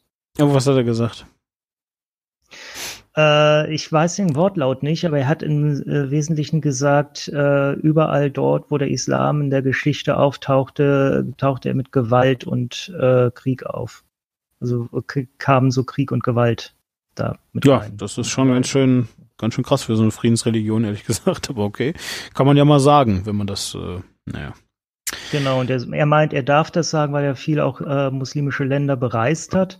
Aha. Was er auch mal äh, in einem Land. Und da ist überall immer war, Krieg, ne? Äh, Im muslimischen. Ja, ja, er, er, war im Iran und da hat ihm äh, wohl so ein Taxifahrer gezeigt, ja, und hier kommen dann die Abschussbasen für die Atomraketen hin, das wird schon so äh, freigebaut. Und das hat er dann so als Beweis angeführt, dass die, die überhaupt nicht äh, vorhaben, sich ans Atomabkommen zu halten und dass die da, äh, was wir ja schon äh, mit Massenvernichtungswaffen planen in seinem Programm. Ich denke, äh, warum glaubst du einem Taxifahrer? Ja, und dann hat der Taxifahrer angerufen und gesagt, Alter, es war Satire. Unglaublich. Na gut, aber äh, dieses Mal hat Dieter nur sich äh, da gar nicht so sehr mh, hm, vergriffen, sondern Dieter Nuhr hat ein Programm gemacht, äh, bei Nur im Ersten also, ähm, und zwar zu äh, Greta Thunberg. Äh, äh neulich habe ich, es gab so ein kurzes Zeitfenster, haben sie alle Thunberg genannt. Warum? Äh, jetzt heißt sie wieder weil Thunberg. Es im Schwedischen, weil es im Schwedischen so ausgesprochen wird, aber irgendwie äh, kommen die Leute nicht dazu, sich die Aussprachen von anderen Leuten mhm äh, zu merken. Gut, also es ist Greta, also es ist Greta Thunberg. Ich wusste es nicht, aber ja, offensichtlich heißt sie also dann doch Thunberg. Ich dachte irgendwie, vielleicht haben sie es kurz nachgeguckt und dann festgestellt, sie heißt doch nicht so oder so, keine Ahnung. Nee, ich glaube, die Leute, die es einfach so aussprechen, wie sie es im Deutschen geschrieben sehen, äh, und ist ja ist das gleich wie Thunfisch weiß man Bescheid. Ja, also nachdem wir, also nachdem wir dieses Jahr schon das Rezzo-Video hatten, kommt jetzt also Greta Thunberg. Ähm, so, nein, im Ernst. So, und äh, der Dieter Nuhr hat also äh, was dazu gesagt. Wir hören uns das mal an, es ist eine Minute zwanzig lang, ist ein bisschen länger, aber ähm, da können wir dann mal äh, danach auch darüber sprechen. Erstmal auch vielleicht so ein bisschen die Diskussion, beziehungsweise dann so die Höhen und Tiefen ähm, des Ganzen äh, anbringen und dann auch mal analysieren, was er eigentlich gesagt hat und vielleicht auch, warum das eigentlich so eine Empörung verursacht hat, wie es das dann am Ende hat. Also, wir, wir hören mal rein. How dare you, hat sie gesagt. Wie könnt ihr es wagen? Ja. Und ja, wir müssen diese Kritik ernst nehmen. Wir haben eine Welt geschaffen, in der siebeneinhalb Milliarden Menschen bei wachsendem Wohlstand und wachsender Gesundheit immer älter werden. Das ist beschämend. Eine Welt, in der über 90 Prozent der Kinder zur Schule gehen, Mädchen wie Jungen, aber Nee, aber als älterer Herr sollte man sich wahrscheinlich sowieso in dieses Thema gar nicht einmischen, schon gar nicht mit Argumenten, ja, dass Mobilität Bedingungen für die Grundversorgung der Bevölkerung sei oder solche Sachen nicht. Als, als Schulkind, als Schulkind interessiert mich doch die Grundversorgung nicht. Das machen doch die Eltern. Ja, und bei, und, und bei den Lehrern, die jeden Freitag mitlaufen, ist der Staat zuständig. Im gesamten Erziehungsapparat dieses Landes ist niemand, der wüsste, was Wirtschaft bedeutet. Und deshalb sagt Greta, how dare you? Bloß wegen der Wirtschaft, hat sie gesagt. Also bloß wegen Nahrung, Kleidung, Heizung und so weiter. Wenn unsere Kinder meinen, wir könnten diese Welt mit ein bisschen Sonne und Wind antreiben, dann sollten wir Eltern ihnen ein Hamsterrad mit Dynamo ins Kinderzimmer stellen. Da können sie dann ihre Handys aufladen. Ja? Und dann.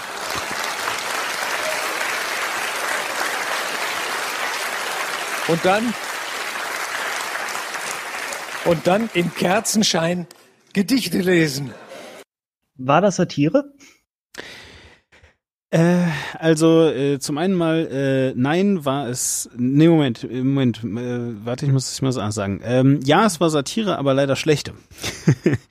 Weil ich würde das nicht so sagen. Äh, nein, es war vom Stil her keine Satire, aber es war Kabarett und das geht auch. Ja, Moment. Äh, es, ist, es ist deswegen nämlich, äh, glaube ich, sehr wohl ein satirischer Akt oder ja, doch, nein. Äh, es, also weil er nämlich äh, mit krassen Übertreibungen arbeitet und auch eine zweite Aussage treffen möchte, aber die sind halt falsch, die zweiten Aussagen, die er trifft. Das ist das Doofe. Ja, also. Welche zweiten Aussagen siehst du? Ja, pass auf. Also zum einen, zum einen mal, ähm, ähm, er hat ja, er hat ja eigentlich, er hat ja eigentlich zwei Themen, äh, die wir jetzt gerade gehört haben. Das eine ist ähm, Ernährung und also generell, ne, so die, die, die Ausstattung von Menschen. Das zweite ist die Energiegewinnung. Ja, ähm, also er sagt ja zum einen, naja, ähm, äh, mit so ein bisschen Sonne und Wind kann man halt eben die Energieversorgung nicht ähm, äh, äh, sichern. Und zum anderen sagt er, ähm, wenn wir die Wirtschaft abschalten, dann haben wir nichts mehr zu essen. Ja, so, das sind die beiden, das sind die beiden Aussagen, die er halt eben trifft. Und ähm, weiß ich nicht, versucht halt eben damit, ja, irgendwie ähm, zu zeigen, dass das Wirtschaftssystem, auf dem wir basieren, angegriffen werden würde durch Greta Thunberg. Ja, also dass Greta Thunberg sagt, es darf keine Wirtschaft mehr geben oder sowas. Aber stimmt ja gar nicht. Ja, also äh, Greta Thunberg sagt ja nicht, ja, äh, du darfst, du darfst jetzt hier, du darfst keine Geschäfte mehr machen oder so, sondern was sie sagt ist, wir müssen halt klimaneutral werden im Wesentlichen und zwar bald, weil das Problem ist, das Klima fährt uns gerade voll davon. Ja, und das macht jetzt bald halt, was es will und es macht im Zweifel einen Planeten, auf dem wir halt nicht mehr leben können. So, also während, während nur sagt, äh, die einzige Möglichkeit, was zu essen zu kriegen, ja, ist halt irgendwie äh, die Wirtschaft so zu lassen, wie sie ist, sagt halt eigentlich Herr Greta Thunberg, wenn wir alles so lassen, wie es ist, bricht alles zusammen, einschließlich unserer Wirtschaft. Ja. Und, ja, und äh, unsere Luft und unsere Lebensgrundlagen. Exakt, überhaupt. so. Das ist also, das ist also die eine, die eine Sache. So, und die, und die zweite ist halt eben, dass er so tut, als wenn die Wirtschaft etwas Freies wäre. Erst recht und gerade die Grundversorgungswirtschaft, also die für Wasser, Nahrung und Energie. Und es tut mir leid, das sagen zu müssen, aber das ist halt Quatsch. Das sind hochregulierte, äh, äh, äh, sag ich mal, Wirtschaftsfelder, also erst recht mal der Energiemarkt ist extrem krass reguliert, ja. Ähm, aber äh, auch beispielsweise die, die, die generelle Nahrungsproduktion ist halt extrem krass subventioniert von, von Staatsseite aus. Es ist nicht so, dass wir ein freies Spiel der Mächte hätten, äh, der, der, also der Marktmächte hätten, die dafür sorgen, dass ich Cornflakes kaufen kann. Das ist nicht der Fall. Das ist halt Quatsch. So, ne, ja. und, und das sind die beiden Aussagen, die er halt trifft, die es für mich jetzt erstmal als Satire qualifizieren. Also, wenn das seine Aussage sein sollte, weil zumindest macht er die, ist das Satire, ist halt nur trotzdem Quatsch. äh, bin ich fast 200 Prozent bei dir. Äh, ich finde, es ist halt nicht kodiert irgendwie äh, mit, auf satirische Art, von wegen und hier, ich sage, ich sage das eine und meine das andere, sondern ähm, er sagt es schon ziemlich offen. Und dann ist das halt aber immer noch Kabarett. Und das ist Kabarett ist halt einfach, du, ähm, du trittst auf, du sagst eine Meinung und äh, formulierst das aber in Witzen. Okay. Und ich meine, ja. das ist auch eine freie Meinungsäußerung und ist als solche in Ordnung. Es ist nur immer noch falsch. Und ich finde es auch völlig korrekt, dass er dafür kritisiert wird. Was jetzt aber in der Debatte leider passiert ist, ist, dass sehr Leute dann, ähm, dann auch auf eine so derart moralische Ebene gegangen sind, die dann so klang, man darf Greta Thunberg nicht kritisieren. Und ich selbst bin der Meinung, wir müssen aufgrund der schwierigen Lage auf eine ähm, moralische Ebene gehen, aber das hat dann nichts mehr mit Greta Thunberg zu tun, äh, sondern mit ähm, äh, einfach nur mit dem, was sie aussagt, mit dieser Klimageschichte. Ähm, davon kann man das auch absolut losgelöst betrachten. Und auch da hast du gerade sehr gut auseinandergesetzt. Muss man nur absolut sagen, nein, nur was sie da sagen, ist kompletter Unsinn und äh, entbehrt der Grundlage und deswegen müssen wir sie an der Stelle kritisieren. Hat er, ist leider nicht so bei ihm angekommen. Ich weiß nicht, ob du das mitbekommen hast nee. oder hat jetzt nachgelegt. Nee, nee, äh, erzähl. Nee, es war eine weitere Sendung. Mhm. Ähm, und da hat er dann äh, Moment, ich suche gerade die, das genaue Zitat raus. Hier. Was ich letzte Woche vergessen habe zu sagen, wahrscheinlich äh, auch ein, in einen dritten Weltkrieg. Also da führt uns Greta auch noch hin. Ich hatte vergessen, dass man Greta ohne Einschränkung, warte mal, ich versuche es mal ein wenig so zu sagen wie nur. Ich hatte vergessen, dass man Greta ohne Einschränkung huldigen muss. Dass wir hier keine Satire machen, sondern einen Gottesdienst. Ich habe die aktuellen Diskussionsverbote nicht beachtet. Das waren wirkliche Zitate von Dieter Nuhr. Also er selbst ist der Meinung, er hat Satire gemacht, wo ich zu sagen äh, würde, nö, äh, das ist da allerdings auch Makulatur. Äh, also sie, sie, haben keine Satire gemacht, sie haben ein Kabarett gemacht, aber das ist eigentlich, das ist somit eigentlich der egalste Punkt am Ganzen. True, ja. Äh, ja, sondern äh, nee, was, was sie gesagt haben, Herr Nuhr, war halt einfach falsch. Exakt. Ja, also ähm, und was ich auch total faszinierend finde, ist, äh, dass er ja ein auch ein Vorurteil bedient, was immer wieder ähm, was was halt immer wieder hervorgekramt wird, nämlich dass man Greta anbeten müsse, dass sie irgendwie ähm, eine eine ähm, wie soll ich sagen Führungsfigur sei in irgendeiner Form. Und ich habe mir das äh, nochmal angeguckt und äh, habe mal so ein bisschen überprüft, wo, woran das liegt. Also vielleicht erstmal fangen wir mal vorne an. Würdest du ihm zustimmen? Würdest du auch sagen, dass Greta eine Führungsfigur für Fridays for Future ist? Jemand, äh, der äh, von dieser Bewegung ähm, angebetet wird und deren Lehren also tatsächlich in irgendeiner Form ähm, ja äh, genutzt werden müssen, weil man ansonsten nicht dazugehört? Ich würde äh, das, was du mich da fragst, auseinandernehmen, sagen, ja, natürlich ist sie eine Führungsfigur, aber keine, keine Göttin oder keine Gottfigur, die angebetet werden muss oder sollte nicht, äh, also die Kritik ist halt, dass die äh, Bewegung als Ganzes das tun würde. Dem widerspreche ich. Das ist nicht so. Ähm, sie ist halt ähnlich wie äh, Martin Luther King, ein äh, Anführer der Bürgerrechtsbewegung macht. Das äh, äh Entschuldigung, der Bürgerrechtsbewegung war, äh, das macht ihn, das macht die Bürgerrechtsbewegung ja nicht äh, weniger wichtig und oder irgendwie in der Sache falsch, nur weil die einen Anführer hatte, der teilweise auch zu sehr als der eine große Anführer äh, wahrgenommen wurde. Ähm, ich finde, Greta ist eigentlich ein Katalysator für Dinge, die endlich mal jetzt wirklich auch in der Lautstärke gesagt werden, der sie schon vor Jahren hätten gesagt werden müssen. Aber ist das denn wirklich der Fall? Hat denn, also weil das ist das Zweite, hat denn wirklich niemand äh, vor ein paar Jahren darüber was gesagt? Ich habe zum Beispiel eine Freundin, ähm, eine sehr gute Freundin, total, äh, also äh, sowas von links-grün versifft, krasser geht gar nicht, ja. Jahrelang bei Greenpeace gewesen, ähm, äh, auch da bei Aktionen mitgemacht, all solche Dinge, ja. Ähm, und äh, mit der habe ich telefoniert, was sie von Greta Thunberg hält. Und sie sagte, dass sie die ganz schrecklich findet. Richtig scheußlich, dass sie das super nerven. Habe ich gesagt, hä, was, warum? Und dann sagte sie, ich war auch so vor ein paar Jahren und das hat keine Sau interessiert. ja, also das war halt äh, quasi genau das andere, das, das, äh, das Gegenläufige, könnte man sagen. Und kann ich menschlich verstehen. Kann ich menschlich auch total verstehen, ja. Aber, aber jetzt, aber jetzt äh, kommt es nämlich eigentlich, weil das ist nämlich dann das nächste äh, oder das, das zweite, was man immer wieder hört, ist, sie wird instrumentalisiert. Von ihren Eltern, von der Bewegung, von den Medien, ja, und so weiter.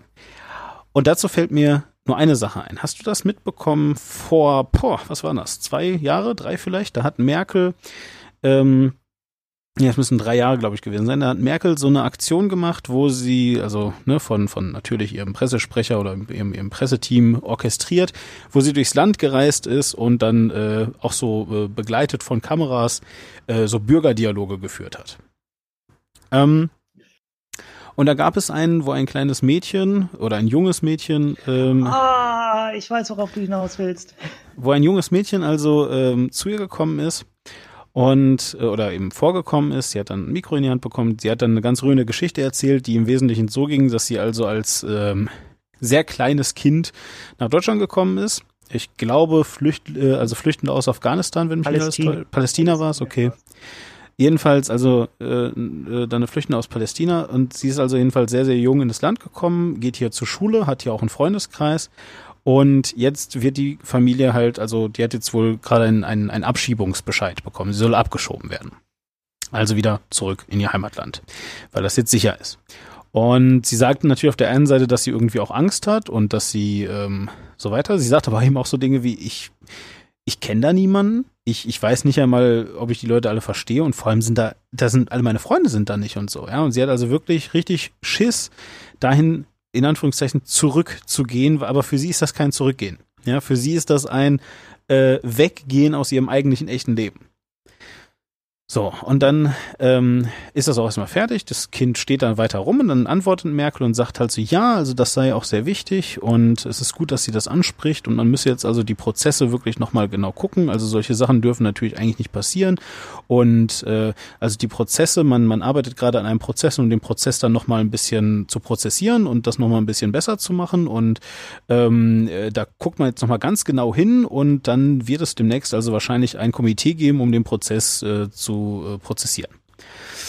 So, und während Merkel also so spricht, ähm, verliert das Kind dann leider die Kontenance und äh, bricht in Tränen aus, weil es realisiert, dass Merkel halt eben ganz klar gerade sagt, du, äh, tja, äh, fein, aber du bist jetzt halt weg. So, ja. Und äh, also Merkel ja, sagt nicht. Ich meine, das ist leider, das ist, äh, ja, das ist jetzt auch menschlich ganz furchtbar, aber das ist ja richtig leider. Sie darf sich in so einen Prozess auch nicht einmischen. Absolut, absolut. Ne? Also, also was Merkel da eigentlich macht, ist erstmal völlig klar, völlig klar, total gut, weil sie den Rechtsstaat ähm, weil sie eben, weil sie eben den, den, den Rechtsstaat achtet und das sagt sie dann später auch nochmal. Sie erklärt also nochmal, ich bin zwar die Bundeskanzlerin, aber ich bin halt nicht die Königin oder so und ich darf da halt nichts dran machen, so. Aber dann geht sie auf das Kind zu äh, nimmt es so ein bisschen unbeholfen in den Arm und das erste, was sie aber sagt, ist nicht, du, ich kann da nichts machen oder so, sondern das erste, was sie sagt, ist, warum weinst du denn? Du hast deinen Punkt doch ganz gut vorgetragen. Du hast das doch ganz prima gemacht. Genau, du hast das doch ganz prima gemacht. Und warum äh, habe ich das jetzt alles so länglich erklärt? Weil genau das ist die Quint und die Kernessenz von dem, was Greta Thunberg tut. Ja, Hashtag damals war dann übrigens Merkel streichelt, weil sie das Kind noch gestreichelt hat. Ja. Also wenn ihr da auf Twitter nochmal gucken wollt, da findet ihr ganz viel zu unter dem Hashtag Merkel streichelt. Genau. Das war übrigens 2015, kurz vor äh, dem, was das war ganz kurz vor äh, hier der sogenannten Grenzöffnung, die keine Grenzöffnung war, sondern eine Nichtschließung. Ja, ja aber jedenfalls, genau, Merkel streichelt so. Aber nochmal, äh, dieses, also damals hat sich ganz Deutschland also darüber empört, ja, wie Merkel so krass herzlos sein kann äh, und, und, und so tun kann, als wäre dieses Kind lediglich ein Advokat für eine Sache, nämlich für die Abschiebung von äh, Kindern, die halt eben hier ihr Leben verbracht haben bisher. Und sie hat ja auch gut Deutsch gesprochen, all diese Sachen.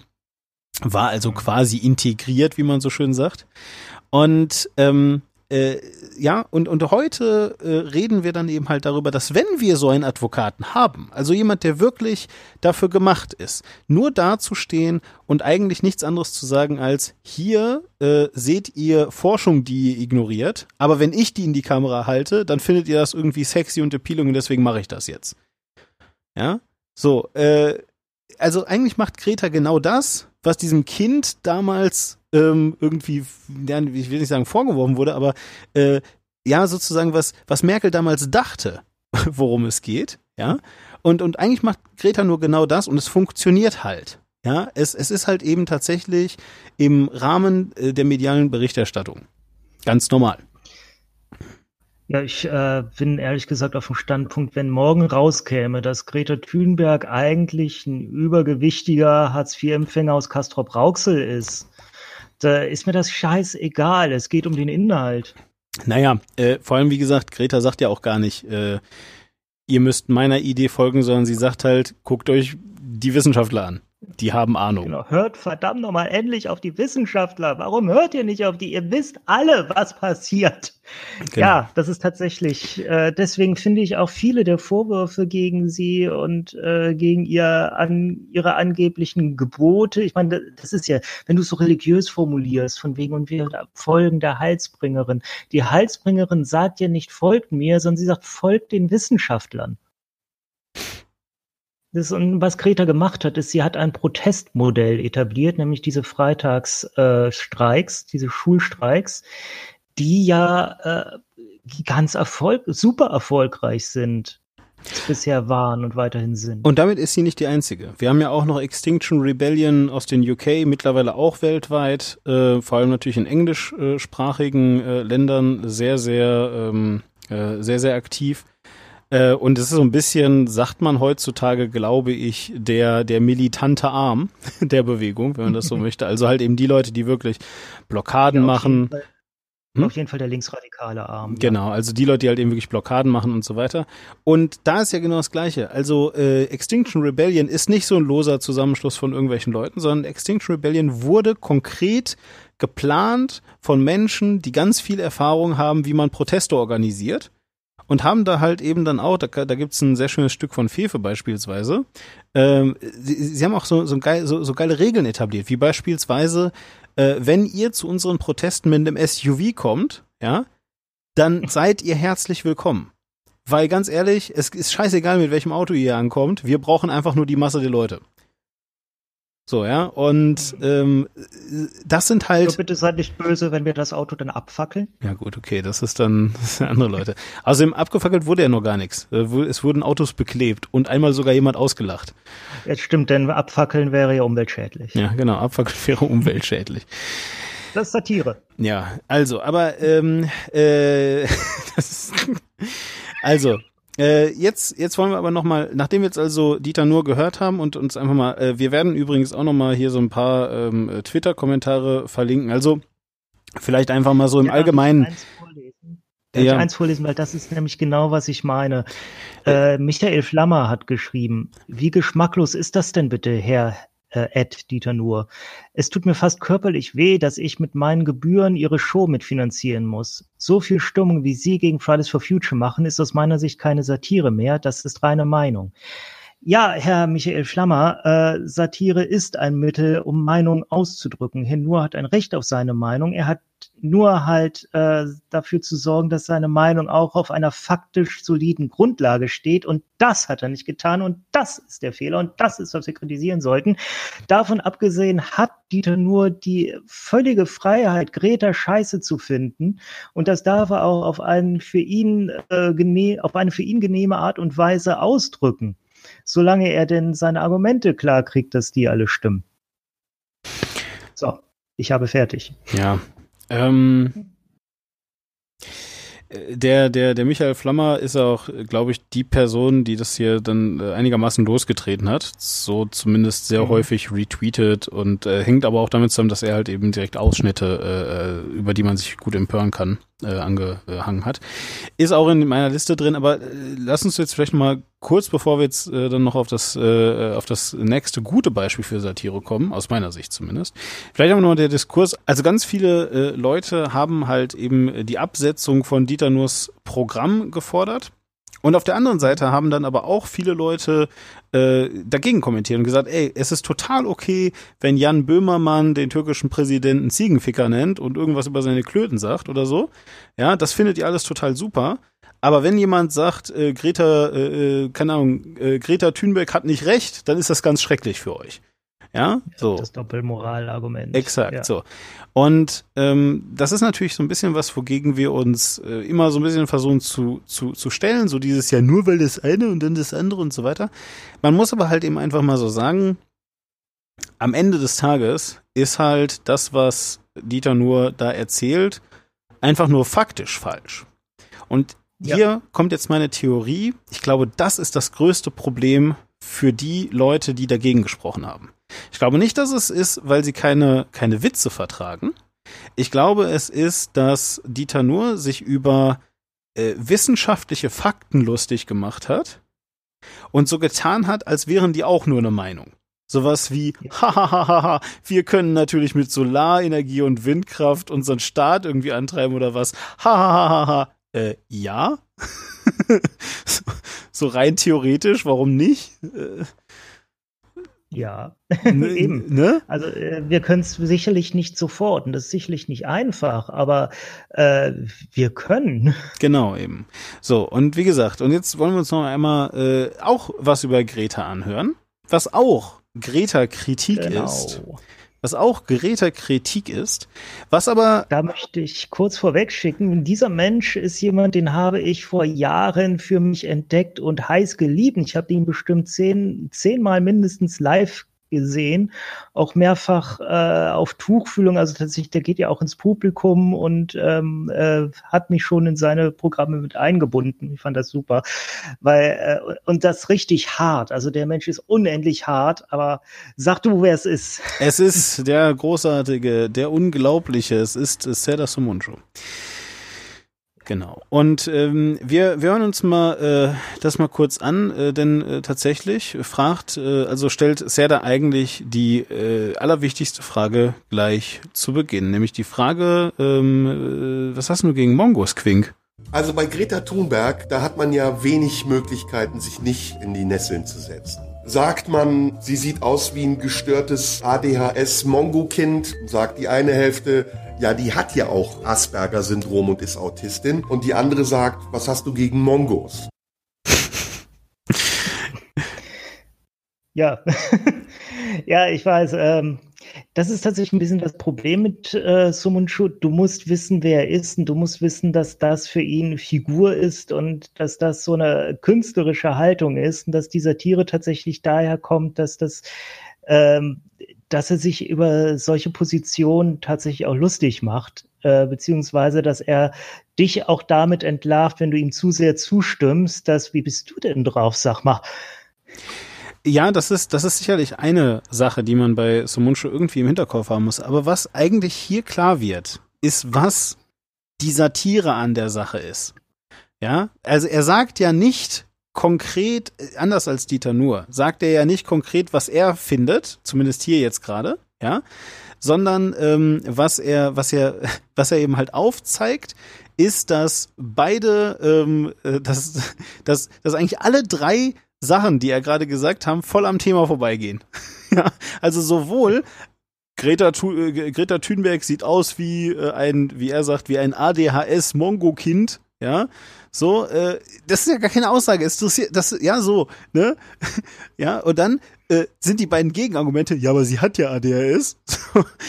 und die, und die, und die äh, zweite Sache ist, äh, was hast du denn gegen Mongos? So. Und nichts davon hat irgendetwas mit dem Gesamtdiskurs über Greta Thunberg zu tun. Und ihre, also, und die Fridays for Future Bewegung. Und das ist halt eigentlich das Geile, weil diesen Diskurs gibt es ja. Ja. Äh, ja.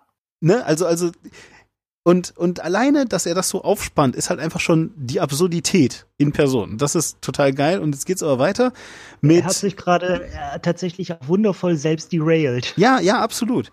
Ne, weil so, und, und, und, und dann macht er halt weiter und redet halt einfach mal so davon, äh, was für eine Wertigkeit Kinder in seinen Augen so haben. Ähm, ja, und äh, äh, ne, sozusagen so, und das dann wieder das nächste. Und wir vergessen mal bitte nicht, also das, worum es ja eigentlich geht in der ganzen Greta Thunberg-Debatte, ist Klimaschutz. Das erste, was er macht, ist irgendwas mit ADHS-Mongo-Kindern. Ja, und das nächste ist jetzt also, er redet mal über Kinder im Allgemeinen. Und wie gesagt, was von denen so zu halten ist. Greta wird immer größer und irgendwann pubertiert sie und fängt dann an, sich für Umwelt zu interessieren, weil sie Mitleid hat mit Tieren und sagt, das arme Huhn oder sonst ein Scheißdreck. Und die Eltern fördern das auch noch sagen, ja, schön und geben diesem Kind das Gefühl, dass es was Besonderes ist. Kein Kind ist was Besonderes. Kinder brauchen eine Anleitung und eine harte Hand. Wenn mein Kind anfangen würde, sich für notleidende Tiere zu interessieren, würde ich sagen, hör auf mit der Scheiße, mach lieber deine Hausaufgaben und geh Fußball spielen. Oder red nicht, wenn die Erwachsenen am Tisch sitzen, so, als wärst du auch erwachsen. Halt die Schnauze.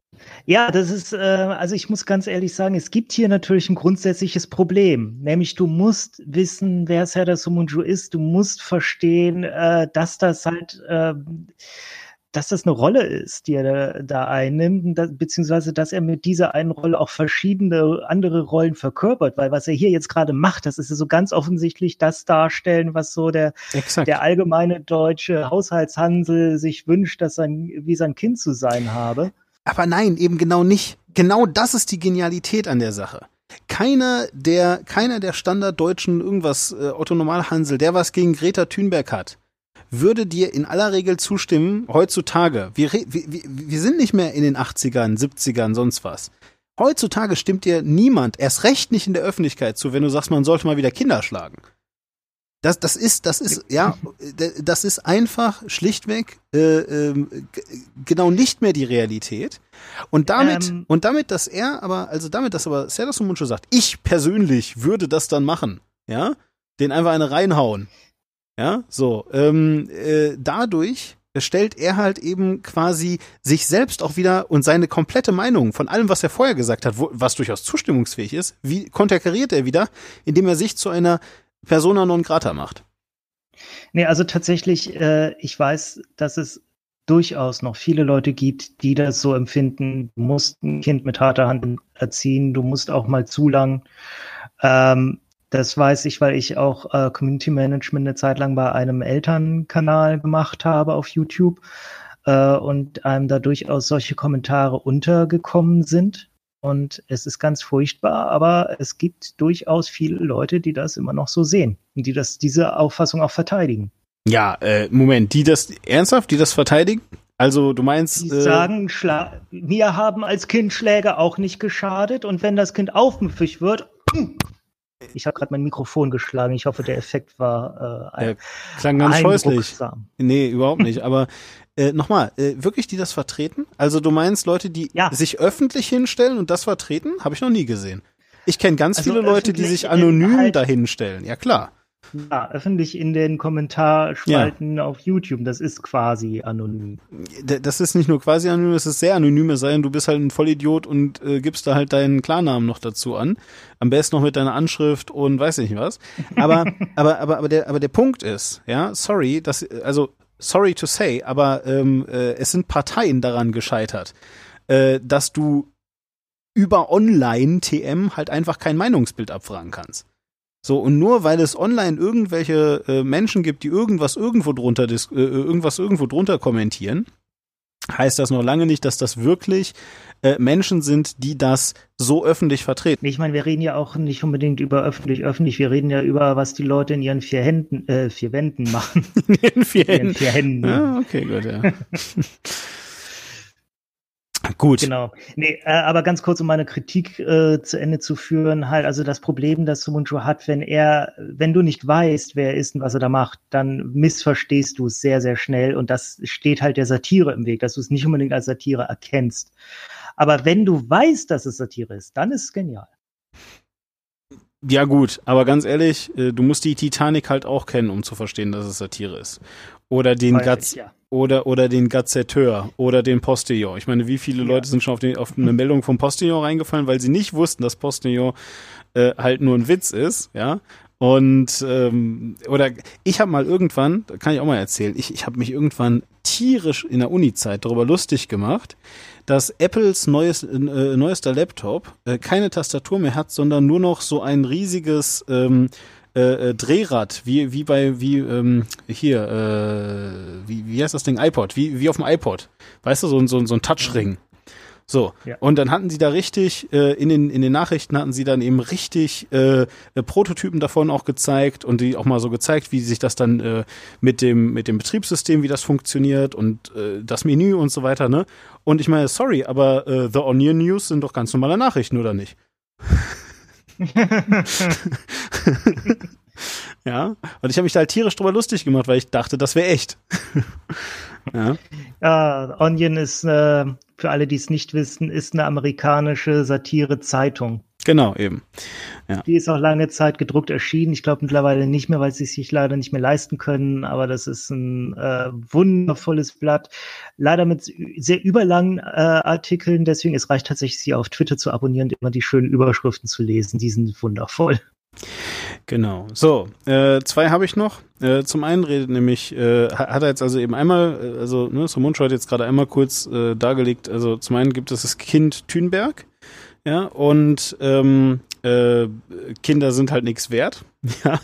So, und jetzt äh, zum zweiten, und also nochmal, selbst, selbst wenn du da mit der, mit der harten Hand und so, ne, alles klar, nur ich glaube tatsächlich, ähm, dass dass äh, Somuncho sich mit dieser mit diesem ganzen Zeug kein Kind ist was Besonderes all diese Sachen.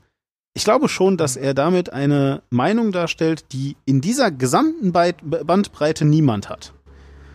Also, also vielleicht so, weißt du, Teile daraus, aber ich glaube, in der gesamten Bandbreite stellt er einfach ähm, einen Gesamtdiskurs über Kinder dar, ja, ähm, der quasi keinerlei Schnittmenge zu den zu normalen Menschen hat und dadurch die satirische Frage aufwirft. Ja, er baut so eine Meinungschimäre, die irgendwo vorstellbar ist, genau. weil die halt, die ist so komplett in eine Richtung und von daher schon konsequent, aber auch gleichzeitig so übertrieben, dass es wieder nicht sein kann. Exakt. So, und jetzt, äh, so, also wie gesagt, er sagt eben einmal sind da die Eltern, die scheiße sind und Kinder, ne? Und auf der anderen Seite gibt's aber eben halt noch die Öffentlichkeit.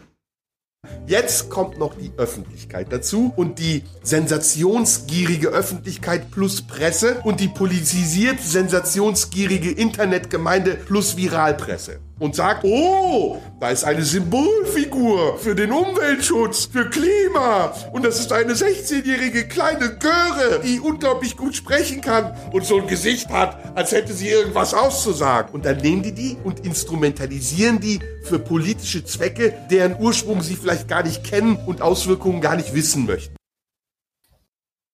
Genau. Ne, und, und, damit, und damit bezieht er sich jetzt eben halt einfach auch natürlich darauf, dass äh, die Medien, ja, mit, mit all der Ver oder sagen wir einfach so, dass die Medien im Allgemeinen, ähm, sobald sie über Dinge, ähm, äh, also das ist, ja, das ist ja total lustig, weil er benutzt die gleichen Worte, die ich gerade schon mal benutzt habe, von wegen Greta Thunberg wird äh, instrumentalisiert, aber er benutzt sie in einem Zusammenhang, dass es eben nicht mehr um Greta Thunberg geht, sondern um die Medien, die instrumentalisiert werden. Das ist halt das Geile an dem, was er gerade gesagt hat. Ne? Und, und er sagt halt eben, dass die Medien diese Zusammenhänge gar nicht mehr begreifen. Ja, und das wiederum ist eine eins zu eins Kritik, ehrlich gesagt, für Trump, für Boris Johnson, für äh, you name it, ja, hier äh, irgendwelche Fünf-Sterne-Bewegungen und so weiter. Würde ich mal zustimmen. Ich meine, die Medien sind strukturell gar nicht äh, aufgestellt, das zu begreifen, zu reflektieren. Das können einzelne Intellektuell, aber nicht die äh, Medien als Ganzes. Ja, äh, ja, exakt. Ne? Aber bedauerlicherweise, was die Medien halt eben als Ganzes können, ist durchaus durch ihre äh, Aufmerksamkeitsgeneration eine AfD hochschreiben. Einen Trump zum ja. Präsidenten machen. Und so und eben aber auch eine Greta Thunberg groß machen. Exakt. Meine, exakt tatsächlich sehr die gleichen, ähm, die gleichen Mechaniken, die da am Werk sind. Absolut. Äh, und zwar zu 100 Prozent. Die, die Medien, also, ne, und er hat ja gerade quasi einmal alle Medien einmal aufgezählt am Anfang, ja, äh, sind damit sozusagen äh, Opfer ihrer eigenen Existenz. Sie haben gar keine andere Möglichkeit, als über Greta Thunberg zu schreiben, weil die Leute es halt lesen wollen. Punkt. Mhm. So. Ne? Und auch da, diese Kritik, total genial und erst recht, weil sie so vorgetragen ist, dass wenn man nicht genau zuhört, er auch sagen könnte, ja, und Greta Thunberg wird total instrumentalisiert.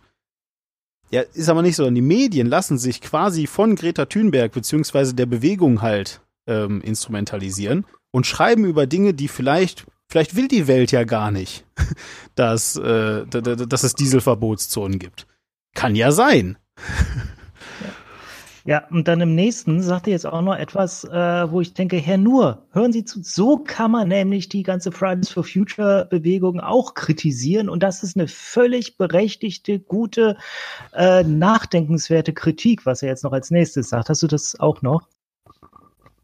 Was ist der Ursprung und was sind die Auswirkungen? Gibt es den Klimawandel erst seit Greta Thunberg? Und warum reagieren wir erst seit Greta Thunberg drauf? Und wie reagieren wir darauf? Indem wir alle unsere Handys in Müll schmeißen? Oder weiter auf Twitter mit Hashtag Greta Thunberg schreiben, wie toll wir finden, dass die sich für Umwelt engagieren? Wo laden wir das Scheißdreck-Handy auf? In der Steckdose, aus der Strom kommt, die vom RWE geliefert wird, gegen die wir protestieren, wenn sie den Hambacher Forst abroden wollen. Wir leben ja in der Schleife aus Widersprüchen und diese Schleife aus Widersprüchen, die löst für uns dann dieses Gesicht Greta Thunberg auf, weil es so unbedarft, so neutralisierend und so harmlos wirkt. Und deswegen ist sie eine Symbolfigur der Oberflächlichkeit, eine Symbolfigur des nichtssagenden Handelns und Ausdruck einer Haltung, die im Nichts verpufft. Und deswegen hasse ich sie natürlich, weil sie für mich genau das verkörpert, was ich selbst nicht sein will. Ich bin pure Substanz. Meine Eltern haben mich so lange geschlagen, bis ich eine Form hatte. Und meine Form ist jetzt sackig, schwer und sperrig. Und genau das muss man sein,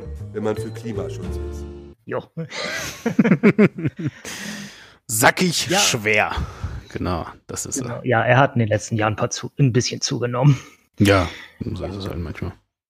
Genau, aber das ist ja eben genau das, wie, wie, wie ernst nehmen, äh, also äh, im Englischen sagt man Lip Service. People are paying Lip Service to the Fridays for Future Movement. Also die Leute bekennen sich dazu, aber handeln dann nicht danach. Und das ist genau das Ding, wo man fragen muss, okay, tun wir das so? Ist das denn alles auch wirklich so? Und das ist die Kritik, wo ich äh, auch wirklich, Dieter, mach dir Notizen. So geht das. So kritisiert man das so kritisiert man das auf der einen Seite und wie gesagt, auf der, auf der anderen Seite ähm, so, so macht man halt eben echte Satire, die auch wirklich, wie soll ich das mal sagen? Also, dich einfach In mal wirklich. Nee, nee, nee, nee, nein, aber genau, das habe ich halt so lange über Seda Somunchu gedacht. Ich habe so lange gedacht, dass es nur darum geht, dass er Dinge möglichst brutal und direkt sagt. Und darum geht es halt, halt aber nicht, sondern seine. Damit macht er die Aufmerksamkeit. Exakt. Damit macht er die Aufmerksamkeit, aber auch gleichzeitig ein schlechtes Gewissen. Also ein Beispiel. Ähm, Seda Sumunchu ist, das haben wir am Anfang nicht erwähnt, er ist berühmt geworden, weil er sein, sein allererstes großes Programm äh, war, dass er rumgetourt ist und aus Mein Kampf vorgelesen hat. Ne? Und das äh, war ein, oder äh, es ist immer noch ein Buch, in Indien sehr beliebt, in Deutschland, in Deutschland lange Zeit, in Deutschland lange Zeit nicht äh, verfügbar gewesen, äh, weil es halt verboten, äh, nee, nicht verboten war, sondern weil äh, die bayerische, glaube ich, Landesdruckerei äh, es einfach eben nicht mehr aufgelegt hat. Also die hatten die Rechte genau, die daran. hatte die Urheberrecht. Genau, die hatten das Ja. Urheberrecht daran und die haben es halt einfach nicht gedruckt. Das ist jetzt mittlerweile, glaube ich, abgelaufen, wenn mich nicht alles täuscht, schon seit einigen Jahren. Ja, übrigens, äh, es gab interessanterweise tatsächlich eine Aufga Ausgabe, die man erhalten konnte, nur die war halt komplett äh, durchkommentiert. Ah, mhm. ja, okay, gut. Das wusste ich zum Beispiel auch nicht. Naja, so, und aber auf jeden Fall, und er ist also eben rumgelaufen und weil dieses Buch eben nicht erhältlich war, ähm, äh, hat er, also erstmal hatte das den Nimbus, es sei verboten. Das war halt nicht der Fall. Ja, so man man durfte immer noch den Mein Kampf von äh, 45 oder davor äh, 33 besitzen, theoretisch gesehen. Ähm, so, und äh, hat eben dann daraus vorgelesen und daraus ein ähm, Programm gemacht, weil natürlich eben ganz viele Leute da erstmal angelockt wurden von "Ah, mein Kampf, das ist ja unglaublich und da steht ja bestimmt ganz viele schlimme Dinge drin, das muss ich jetzt hören. Und hat aber gleichzeitig das Programm so aufgezogen, dass er gesagt hat, ihr Leute seid alle nur gekommen, weil ihr sensationsgeil seid. Ihr könntet auch einfach euch irgendwie aus dem Ausland, ja, äh, Frankreich, sonst was, könnt ihr euch einfach eine Kopie besorgen von Mein Kampf. Ja, kann kann man ganz normal kaufen, theoretisch gesehen. So, ne? Mhm. Ähm, und ähm, äh, hat sich also auch da über sein Publikum lustig gemacht. Und äh, hat dann, weil ihm eben vorgeworfen wurde, dass äh, sein, sein ganzes Konzept, sein Programm nur funktioniert, weil er das ja mit etwas macht, wo die Leute glauben, es sei verboten. Ja, so, das, so, ist er dann hingegangen und hat die Sportpalastrede von Joseph Goebbels genommen. Und die ist halt nicht verboten und die, die hat auch sonst keinerlei äh, Restriktion, die kann man wirklich überall lesen und hat die halt kommentiert. Und auch das hat wieder Leute äh, dahin gebracht und das war das Erste, was ich von ihm gehört habe. Und in diesem Ding macht er sich enorm lustig über Leute, die nicht wissen, was Stalingrad ist. Und dann gibt er ein paar Beispiele. Ja, von irgendwelchen Studenten, mit denen er geredet hat. Die glauben, dass das vielleicht die usbekische Flagge sein könnte. Ja. Oder vielleicht der Ort, an dem das Bernsteinzimmer verschwunden ist. Oder so weiter. Und das Geile an dem ganzen Programm ist, er erklärt nicht auf, was Stalingrad ist. Er sagt nur, dass es irgendwie ganz schlimm ist und dass es halt für die Nazis so ein Wendepunkt im Krieg war und all das. Ähm, aber er leitet das ein mit, sie können ja mal selber überprüfen, was sie eigentlich überhaupt alles so über den Weltkrieg wissen. so. Ja, und das ist der Kern von Serdar Somunchus Arbeit, finde ich. Er hat auch ein Pro äh, Programm gemacht, äh, Hassprediger, ein demagogischer Blindtext, wo er, also wenn man seine Programme besucht, äh, er improvisiert unheimlich viel. Er hat aber so ein paar Sachen, die sind fest. Und was er in diesem Programm gemacht hat, er hat zwischendrin, ähm, also die Ankündigung war, äh, ich trete auf und mache mein Programm und ich werde aber zwischendrin Texte äh, verlesen, so von so Hassfiguren, wie zum Beispiel äh, Osama bin Laden ist dabei oder auch mal einfach nur äh, Edmund Stoiber oder so. Leute, die Hassfiguren wie Osama bin Laden und Edmund Stoiber. Allein das, okay. Ja, aber halt so Leute, die man im Allgemeinen nicht mag. Und äh, was er gemacht hat, tatsächlich, hat du bist dann dahin und der hat tatsächlich anscheinend ein ganz normales Kabarettprogramm runtergespult und am Ende hat er äh, gesagt, übrigens, ich habe hier verschiedene Sachen eingebaut, falls Sie sich wundern, dass aus der Ankündigung, dass das gar nicht passiert sei. Doch, ich habe Bin Laden zitiert, ich habe Stoiber zitiert, ich habe äh, Hitler zitiert und sie haben teilweise applaudiert an den Stellen. Krass, ja, wirklich krass. Wo ich dann allerdings auch hinter als Journalist dann geschrieben habe, das ist einerseits genial, andererseits ist der Lerneffekt äh, ein geringer, weil er uns einfach nicht sagt, welche Stellen das denn jetzt war, so dass wir uns überhaupt nicht selbst äh, korrigieren können. Ja, äh, okay, gut, äh, kann man, kann man, kann man bestimmt, kann man bestimmt auf jeden Fall so äh, machen. Ja, ja, zumindest stimmt. Also, also zumindest, zumindest die Stelle, damit man das nochmal reflektieren kann, das wäre ganz gut, da hast du recht, ja. Ja. Naja, so, aber ähm, einfach nur, wie gesagt, äh, Sellers Sumunchu jetzt in diesem konkreten Fall, aber auch eigentlich im Allgemeinen ein ziemliches Lehrstück dafür, was Satire so kann, wenn man es denn intelligent macht. Auch übrigens einer der Gründe, weswegen Seda schon ewig nicht mehr in diese ganzen Quatsch-Comedy-Clubs mehr eingeladen wird und so, weil äh, weil das zu schlecht für die Stimmung des Publikums ist. Ja, weil ja, das. Ich mein Gott, er, er tritt auch auf und beleidigt erstmal alle. Ja, äh, aber halt auch auf eine auf eine geniale Art und Weise. Ich erinnere mich, ich erinnere an dieses, an diesen einen Auftritt im Quatsch Comedy Club, wo er auf die Bühne gegangen ist, ein paar rassistische Witze gemacht hat und dann zu den Leuten gesagt hat, ja, ist schon scheiße, wenn man ein Deutscher ist und nicht weiß, wann man lachen darf, ne? ja, so. Ja, und, und äh, das, das ist halt, das ist halt eben einfach, das ist halt eben einfach wirklich ähm, äh, ein sehr, sehr, sehr guter, ein sehr, sehr, sehr gutes Beispiel dafür, ähm, äh, was da so geht. So, und jetzt nochmal zum, zum Gesamtthema Satire, würde ich sagen. Lass uns mal irgendwie ein Abschlussplädoyer machen. Ähm, ja, wir hätten eigentlich noch viel mehr gehabt, aber ja. Also, also du, wir können auch noch ein bisschen weitermachen, wenn du willst, wenn du noch Zeit hast. Äh, lass uns vielleicht noch ganz kurz den Themenblock machen, nämlich, ähm, wir hatten schon angerissen, äh, die Titanic macht das ja auch gerne, so Satire, die du die dadurch satirisch wird, dass du sie am Anfang nicht als Satire erkennst. Also Satire, die dazu gemacht ist, dich hinters Licht zu führen. Ich würde das sogar noch anders ähm, äh, ankündigen. Wir haben nämlich nicht nur das gesagt, sondern wir haben vor allem auch gesagt, dass die Medien gar nicht in der Lage dazu sind, zu reflektieren. Und ein Beispiel dafür, wie wenig sie dazu in der Lage sind. Und als ich meine, wir haben das so behauptet. Kann ja auch sein, wir haben gelogen. Ja, so. kann ja keiner überprüfen. Aber tatsächlich gibt es dafür so ein paar Prüfsteine, die man mal abklappern kann. Und einer davon äh, ist im letzten Jahr gewesen. Ähm, ich sag mal äh, so zwei Schlagworte oder vielleicht sagen wir mal drei. Und dann äh, kannst du ja mal kurz einen Überblick geben, was da war. Also die drei Schlagworte sind Hans-Georg Maaßen, Chemnitz und Seehofer. Äh, was war da satirisch?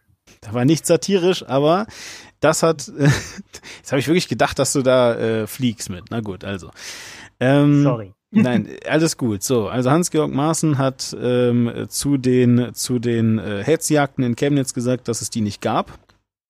Ja. Und ähm, äh, ja, dass da halt quasi nichts war und so weiter. Und da er halt eben Verfassungsschutzchef ist, oder war besser gesagt damals, ähm, hat man ihm das erstmal auch geglaubt, weil er wahrscheinlich irgendwelche Erkenntnisse hat, äh, die wir nicht haben. So als Geheimdienstchef. Macht ja Sinn, ne? So, dass er vielleicht mehr weiß als wir. Nee, äh, er hat das ja damals direkt an diesem, diesem Tweet und diesem äh, Twitter-Video festgemacht, wo allerdings diverse Leute sofort gesagt haben, also er hat gesagt, ja, er weiß überhaupt nicht, ob das echt ist. Ja, ja, ja, ja, ja, ja, ja, klar, schon. Diverse Leute haben gesagt, äh, doch, also ich sehe sofort, wo in Chemnitz das ist und ich genau. kann auch relativ nachweisen, dass das an dem Tag war. Ja, genau, aber trotzdem hieß es halt eben erstmal, ähm, also, ne, das war so die, die offizielle Stellungnahme, weil erstmal, na, jetzt muss er halt auch liefern. Dann hat er nicht geliefert, weil konnte er nicht. Und dann musste er nach einer Woche oder so oder zwei, oder zwei einräumen, dass das Video wahrscheinlich dann schon echt ist. Ja, aber dass äh, es zumindest keine Hetzjagden gab. So. Ne, weil in dem, oder bei, bei, auf den Videos hat man eben tatsächlich immer nur so gesehen, dass Leute so gefühlt fünf Meter weit gelaufen sind. Ja, und das war's mhm. halt. So, und ähm, das war jedenfalls dann das. So, und daraufhin entspann sich dann ein, ein, ein extrem krasser ähm, Diskurs letztes Jahr, wie gesagt, an dessen Ende Hans-Georg Maaßen gehen musste, aber es war eine unendlich schwere Geburt und ich glaube, zwischendrin wäre auch mehrfach halt Horst Seehofer als sein, als sein Chef, als Innenminister mehrfach gegangen worden, wenn er nicht zufällig äh, mit der CSU so krass verbandelt gewesen wäre. Ähm, weil, also Horst Seehofer hat sich bis ganz zum Schluss so vehement äh, äh, vor Hans-Georg Maaßen gestellt, dass es halt wirklich wehgetan hat. zu der Zeit. Mhm. Und ähm, äh, es muss dann so, ich habe jetzt die genaue Zeit nicht vor mir, aber so kurz vor Ende des Jahres, ich sag mal so Oktober, November rum, wurden dann halt eben Stimmen laut, es könne ja vielleicht sein, dass nicht nur die GroKo zerbreche, wo man sich damals schon sehr, sehr äh, sicher Ach, war. Das kam, da, ich wusste, dass es die beiden Diskussionen gab, hier Kämpfen, äh, Maßen absägen und hier äh, Separation von CDU und CSU. Ich genau. wusste nicht mehr, dass die beiden direkt zusammenhängen. Naja, also diese, diese, diese GroKo, dass die auseinanderbricht, das wurde immer nur gemunkelt und es war ja auch klar, dass es halt äh, jetzt dieses Jahr den, den großen Prüfstein gibt, ne? Ähm, aber äh, de facto war halt, also ne, es hieß dann eben so, na, ob das die GroKo aushält, weil dann eben auch Nahles, die damals noch SPD-Vorsitzende war, auch die ganze Zeit nur Scheiße gebaut hat. Ja, es war unglaublich, wirklich. Es war, es war ein, ein riesiger Sumpf. Naja, und jedenfalls, äh, vor allem war aber dann halt eben, plötzlich wurde also gemunkelt, na, es könne ja sein, weil nämlich Horst Seehofer gesagt hat, äh, wenn das hier so weiterginge, dass man hier die, äh, die CSU nicht, nicht ernst nimmt und so weiter, dann müsse man mal darüber nachdenken, ja, äh, ob man in Zukunft weiterhin mit der Schwesterpartei der CDU überhaupt noch könne.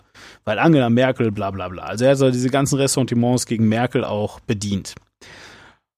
Und während man am Anfang noch gedacht hat, also sagen wir mal, die politische Welt hat, hat am Anfang noch gedacht, na, das machen die jetzt, damit, äh, damit äh, sie Aufmerksamkeit von der AfD und so abziehen, wurde dann irgendwann klar, dass es dafür zu weit, also ein, ein Spin oder zwei Spins zu weit äh, ging. Und plötzlich war das wirklich ein Thema, ob sich die CSU von der CDU abspaltet. Und alle waren ganz aufgeregt und haben das wirklich jeden Tag erwartet ja. Und was dann passiert ist, das hat äh, der Kollege beziehungsweise das Kollegium um Stefan Niggemeier und Übermedien mal äh, skizziert und zusammengefasst. Bitte? Genau, die äh, mit Übermedien haben die da einen schönen Zusammenschnitt gemacht. Ja, genau. Und äh, da hören wir uns mal ganz kurz äh, rein, was also dann nämlich plötzlich passiert ist. Nämlich tatsächlich ist dann Seehofer äh, vor die Medien getreten oder auch nicht äh, oder war das vielleicht ein internes Papier? Niemand weiß es so genau und hat jedenfalls das äh, Unionsbündnis ähm, äh, sozusagen aufgekündigt. Und das klang so. Und in diesen Minuten erreicht uns eine Eilmeldung. So, und jetzt ist es wirklich passiert, worüber wir seit gestern zumindest wild spekulieren. CSU-Chef Horst Seehofer habe nach einem Bericht des Hessischen Rundfunks das Unionsbündnis mit der CDU aufgekündigt. Aufgekündigt. Dies berichtete der Sender unter Berufung auf eine interne E-Mail des hessischen Ministerpräsidenten Volker Bouffier. Genau. Ja? Also eine interne E-Mail von Volker Bouffier ist irgendwie geleakt worden. Und da hat Horst Seehofer offensichtlich gesagt, jetzt ist Schluss. Ja, und das hat nämlich die Titanic relativ äh, geschickt gemacht das dahinter steckt Moritz Hürtgen, äh, war, glaube ich, zu jenem Zeitpunkt Chefredakteur der Titanic. Ich weiß es nicht ganz genau, bitte korrigiert mich, falls dem nicht so ist. Der hat das auf Twitter lanciert und zwar hat er dort einen Account mit so blauem Häkchen. Blaue Häkchen-Accounts heißen ja, die sind verifiziert echt und da äh, ist nichts dran zu kritisieren. Nur können diese blauen Häkchen-Accounts auch trotzdem, wie sie wollen, ihren Anzeigenamen jederzeit ändern. Und er hat halt das äh, Twitter-Handle, also dieses Ad, äh, äh, ist bei ihm HRTGN, kurz für Hürtgen. Und was er gemacht hat, er hat seinen Namen kurzzeitig geändert in HR Tagesgeschehen, worauf ja auch die Abkürzung HRTGN passt. Und auf einmal dachte man, das ist hier irgendein äh, verifiziertes Programm von Hessischen Rundfunk haut dann so eine Grafik raus mit äh, einem Zitat von Volker Bouffier und äh, schreibt dazu, hier Breaking, Politbombe platzt in Hessen, Seehofer kündigt laut interner Bouffier-Mail Unionsbündnis mit CDU auf. Merkel informiert PK gegen 15 Uhr. Details folgen. Genau. Das, also es macht rundum einen äh, offiziellen, einen verifizierten journalistischen Eindruck. Genau, richtig. Und ähm, das ist auch der Grund, weswegen äh, eine der standardjournalistischen Regeln ja diese, diese zwei Quellen sind, denen man sich, der man sich eigentlich bedienen sollte. aber das Problem in der heutigen Zeit, und das ist eben auch wieder äh, das, was Serda gerade uns in seinem satirischen Stück gezeigt hat, ist, die Medien haben halt gar keine Wahl. Es geht gar nicht mehr wirklich darum, ähm, etwas Substanzielles entweder zum Diskurs beizutragen zu haben oder etwas Substanzielles zu melden, sondern erstmal überhaupt zu melden. Ja, also wenn man nicht gerade ein, ein Investigativjournal wie meinetwegen Monitor ist, ja, oder eben weitere Investigativjournalien, dann, ähm, dann gilt erstmal nur, wir müssen mit die Ersten sein, die das äh, veröffentlichen. Auch dann, wenn es eben heißt, dass es vielleicht falsch sein könnte. Und natürlich ist das ein Spannungsfeld, weil man auf der einen Seite versucht, also man, die, die Journalisten versuchen natürlich alles in ihrer Macht Stehende zu tun, damit sie so etwas nicht aufsitzen, weil sie wollen nicht die Ersten sein, die Scheiße schreiben. Aber gleichzeitig können sie es sich halt eben auch nicht leisten, ja, äh, wenn, wenn dann schon, also ne, äh, sozusagen mehrere Medien dann auf diesem äh, Zug aufgesprungen sind, äh, da dann nicht mitzumachen. Genau. So, und ähm, äh, dazu ähm, äh, gibt es eben dann auch eine Entschuldigung in diesem ganzen Zusammenschnitt und der klingt so. Ja, das politische Berlin ist nervös. Das zeigt folgender Fall. Vor wenigen Minuten haben wir eine Meldung verkündet, nämlich dass Innenminister Horst Seehofer das Unionsbündnis, also das Bündnis der CSU mit der CDU aufkündigt. Wir bezogen uns dabei auf eine Nachrichtenmeldung von Reuters. Reuters hat inzwischen diese Meldung zurückgezogen und offenbar sind da die Journalistenkollegen auf einen Tweet des Satiremagazins Titanic hereingefallen. Ja, die Kollegen sind darauf reingefallen. Ja, ja nee, es ist tatsächlich so, äh, Reuters, DPA und diese Nachrichtenagenturen, die haben ja, das ist ja immer das Problem, die wollen die äh, tollen Agenturen für alle sein, die die wichtigen Sachen haben und auch sauber äh, arbeiten, aber die sind mittlerweile auch so im Druck, schnell zu arbeiten, dass sie häufig Sachen äh, zu wenig recherchieren und dann, also in dem Fall waren es nur wenige Minuten, aber die haben halt auch schon gereicht, dass äh, da mehrere Sender drüber berichtet haben. Und ich weiß, hast du den Ausschnitt auch noch mit, äh, mit der Beatrix? Ja, natürlich, selbstverständlich. Denn äh, das hat nämlich auch, das, äh, das hat nämlich nicht nur gereicht, damit also äh, die Kollegen von Reuters, äh, ja, äh, es, es hat nicht nur gereicht, dass die Kollegen von Reuters äh, äh, sich da irgendwie vertan haben. Nein, ähm, äh, die Kollegen von der Bild haben sich da nämlich auch vertan und haben es auch schnell gemeldet. Und äh, Beatrix von Storch wollte uns gerne mal sagen, was so das Hauptmedium ist, über das sie sich so informiert. Äh, Herr Kollege, die Bild-Zeitung meldet gerade, dass Herr Seehofer die Fraktionsgemeinschaft aufgekündigt hat. Hat das irgendwelche Einflüsse auf das, was Sie gerade gesagt haben? Man hat die Bild-Zeitung meldet gerade. Das ist so äh, wirklich etwas, womit man doch echt nicht ins Fernsehen kommen möchte. ja Gott, ich möchte nicht damit ins Fernsehen kommen, Beatrix von Storch zu sein. Also ja, okay, mag ja sein, aber jetzt mal im Ernst. Wirklich, sie hätte es ja, sie hätte, also es ist Wahnsinn, ja, es ist wirklich Wahnsinn. Und ganz ehrlich, dieser ganze Fall hat mich extrem erinnert, als äh, als als mir der wieder so äh, bewusst geworden ist, ja, weil ich habe den damals auch mitbekommen und fand das auch sehr amüsant, aber irgendwie so äh, hat mich extrem erinnert an die Sache mit Wilhelm zu Gutenberg. Hast du das mitgekriegt?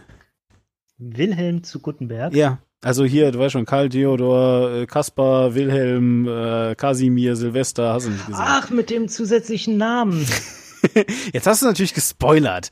Ja, super. so, nein, aber genau das ist jedenfalls aber damals nämlich passiert, weil wir haben ja gerade gesagt, nach zwei Quellenregel ist ja auch irgendwie wichtig. Und äh, es ist halt so Folgendes passiert äh, damals. Mhm.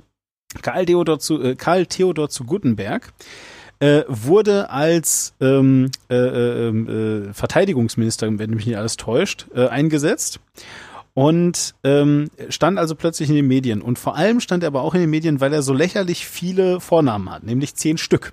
Könnt ihr auf der Wikipedia nachlesen, welche zehn das sind. Und jetzt passt auf, das ist nämlich der Witz an dieser Sache, die ich gerade gesagt habe. Das haben sich die Journalisten auch gedacht. Bedauerlicherweise hat damals äh, zu diesem Zeitpunkt jemand die Wikipedia editiert, denn das kann man. Ihr könnt rein theoretisch jetzt sofort auf die Wikipedia gehen und alle Seiten da löschen. Die sind halt in zwei Sekunden wieder da, weil irgendwelche äh, äh, Schutzmechanismen da halt eben greifen. Aber rein theoretisch könnte man die Wikipedia versuchen zu löschen. Ja, und jedenfalls äh, ist also auf die Wikipedia gegangen und hat den Artikel von Karl Theodor äh, zu Gutenberg ähm, editiert und einfach den Namen Wilhelm damit reingemacht. Und damit hatte er elf Vornamen. So, was ist als nächstes passiert? Selbstverständlich genau das, was ich euch gerade gesagt habe, nämlich jemand ist hingegangen, hat das wieder korrigiert, weil es gab keinen Querverweis, keinen Beweis, keine Urkunden, die das irgendwie belegen und hat das korrigiert.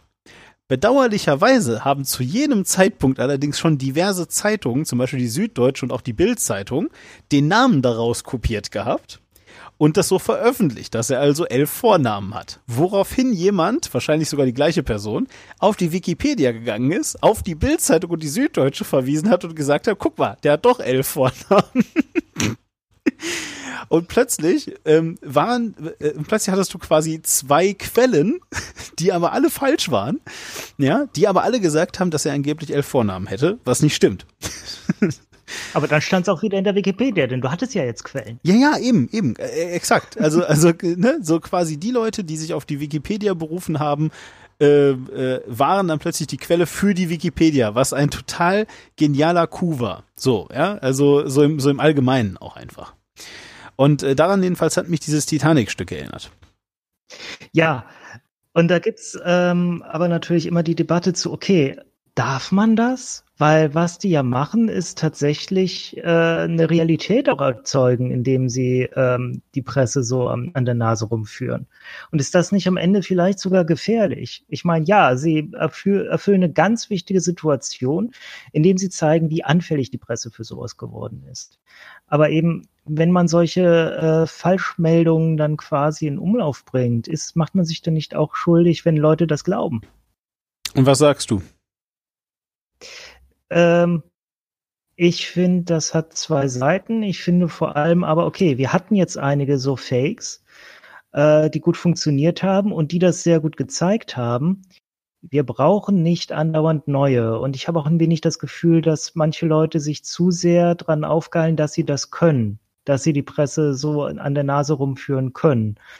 Und darin liegt dann wiederum eine Gefahr, ähm, eben, dass Leute dann das auch missbrauchen, ähm, weil man damit eben alle, allen möglichen Scheiß in die Welt setzen kann.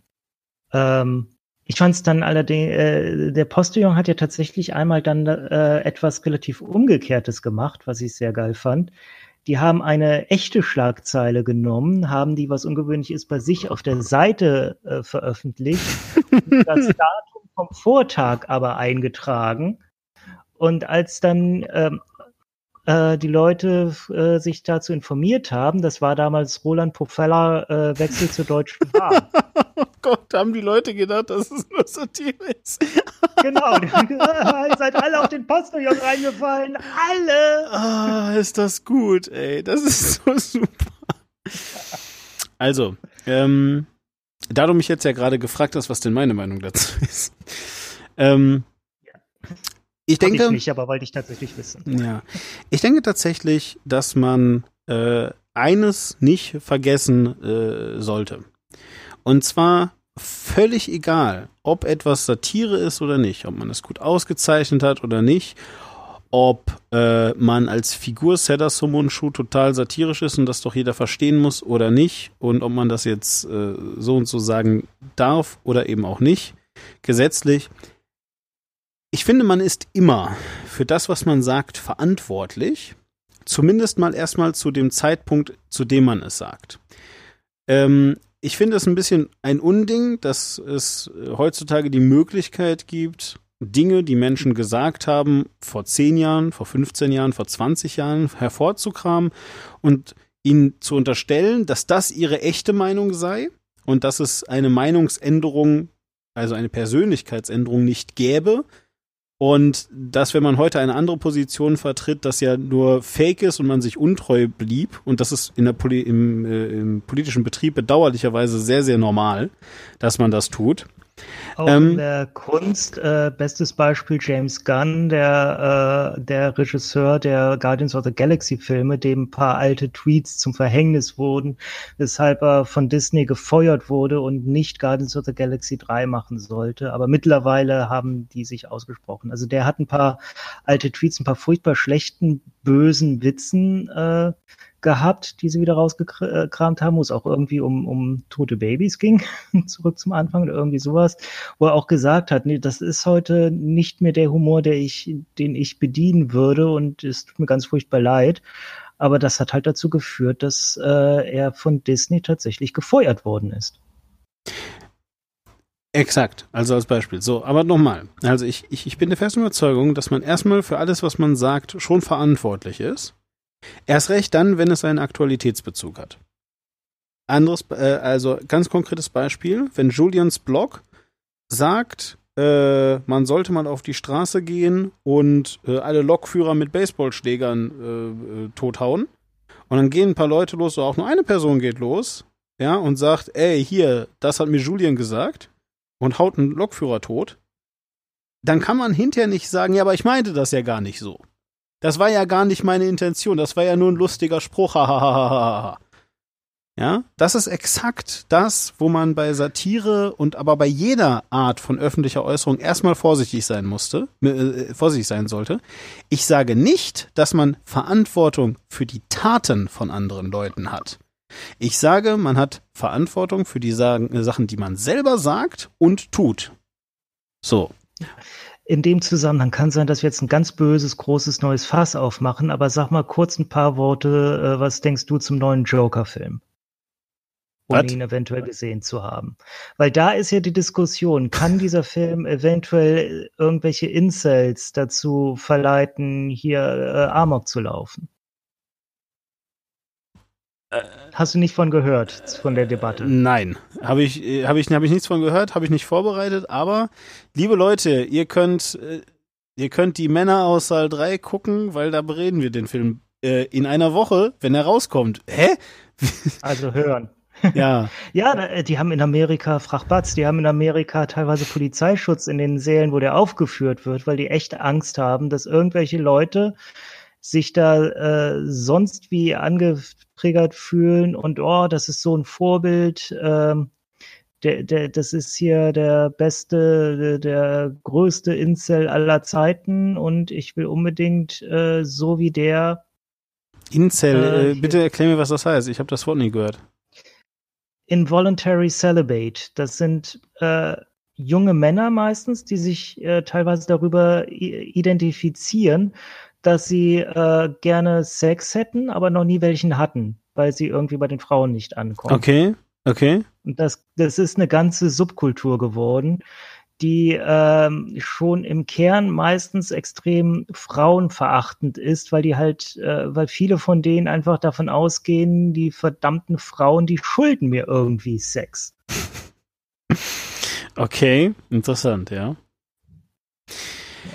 Äh, Habe ich noch nichts von gehört, kann ich nichts zu sagen und äh, ähm, äh, wir können bestimmt, also das äh, äh, können wir mal versuchen, wenn wir mal mit einer äh, guten Entwicklungspsychologin oder einem guten Entwicklungspsychologen ähm, Kontakt aufgenommen haben, können wir mal versuchen, über die sexuelle Pubertät von äh, die sexuelle Pubertät, die Pubertät von von jungen Männern reden. Äh, da habe ich einiges zu zu sagen und ich glaube, dass da vieles von so einem Quatsch äh, drin begründet liegt. Also von so einem Quatsch wie Frauen schulden mir was und so, was natürlich Unsinn ja. ist.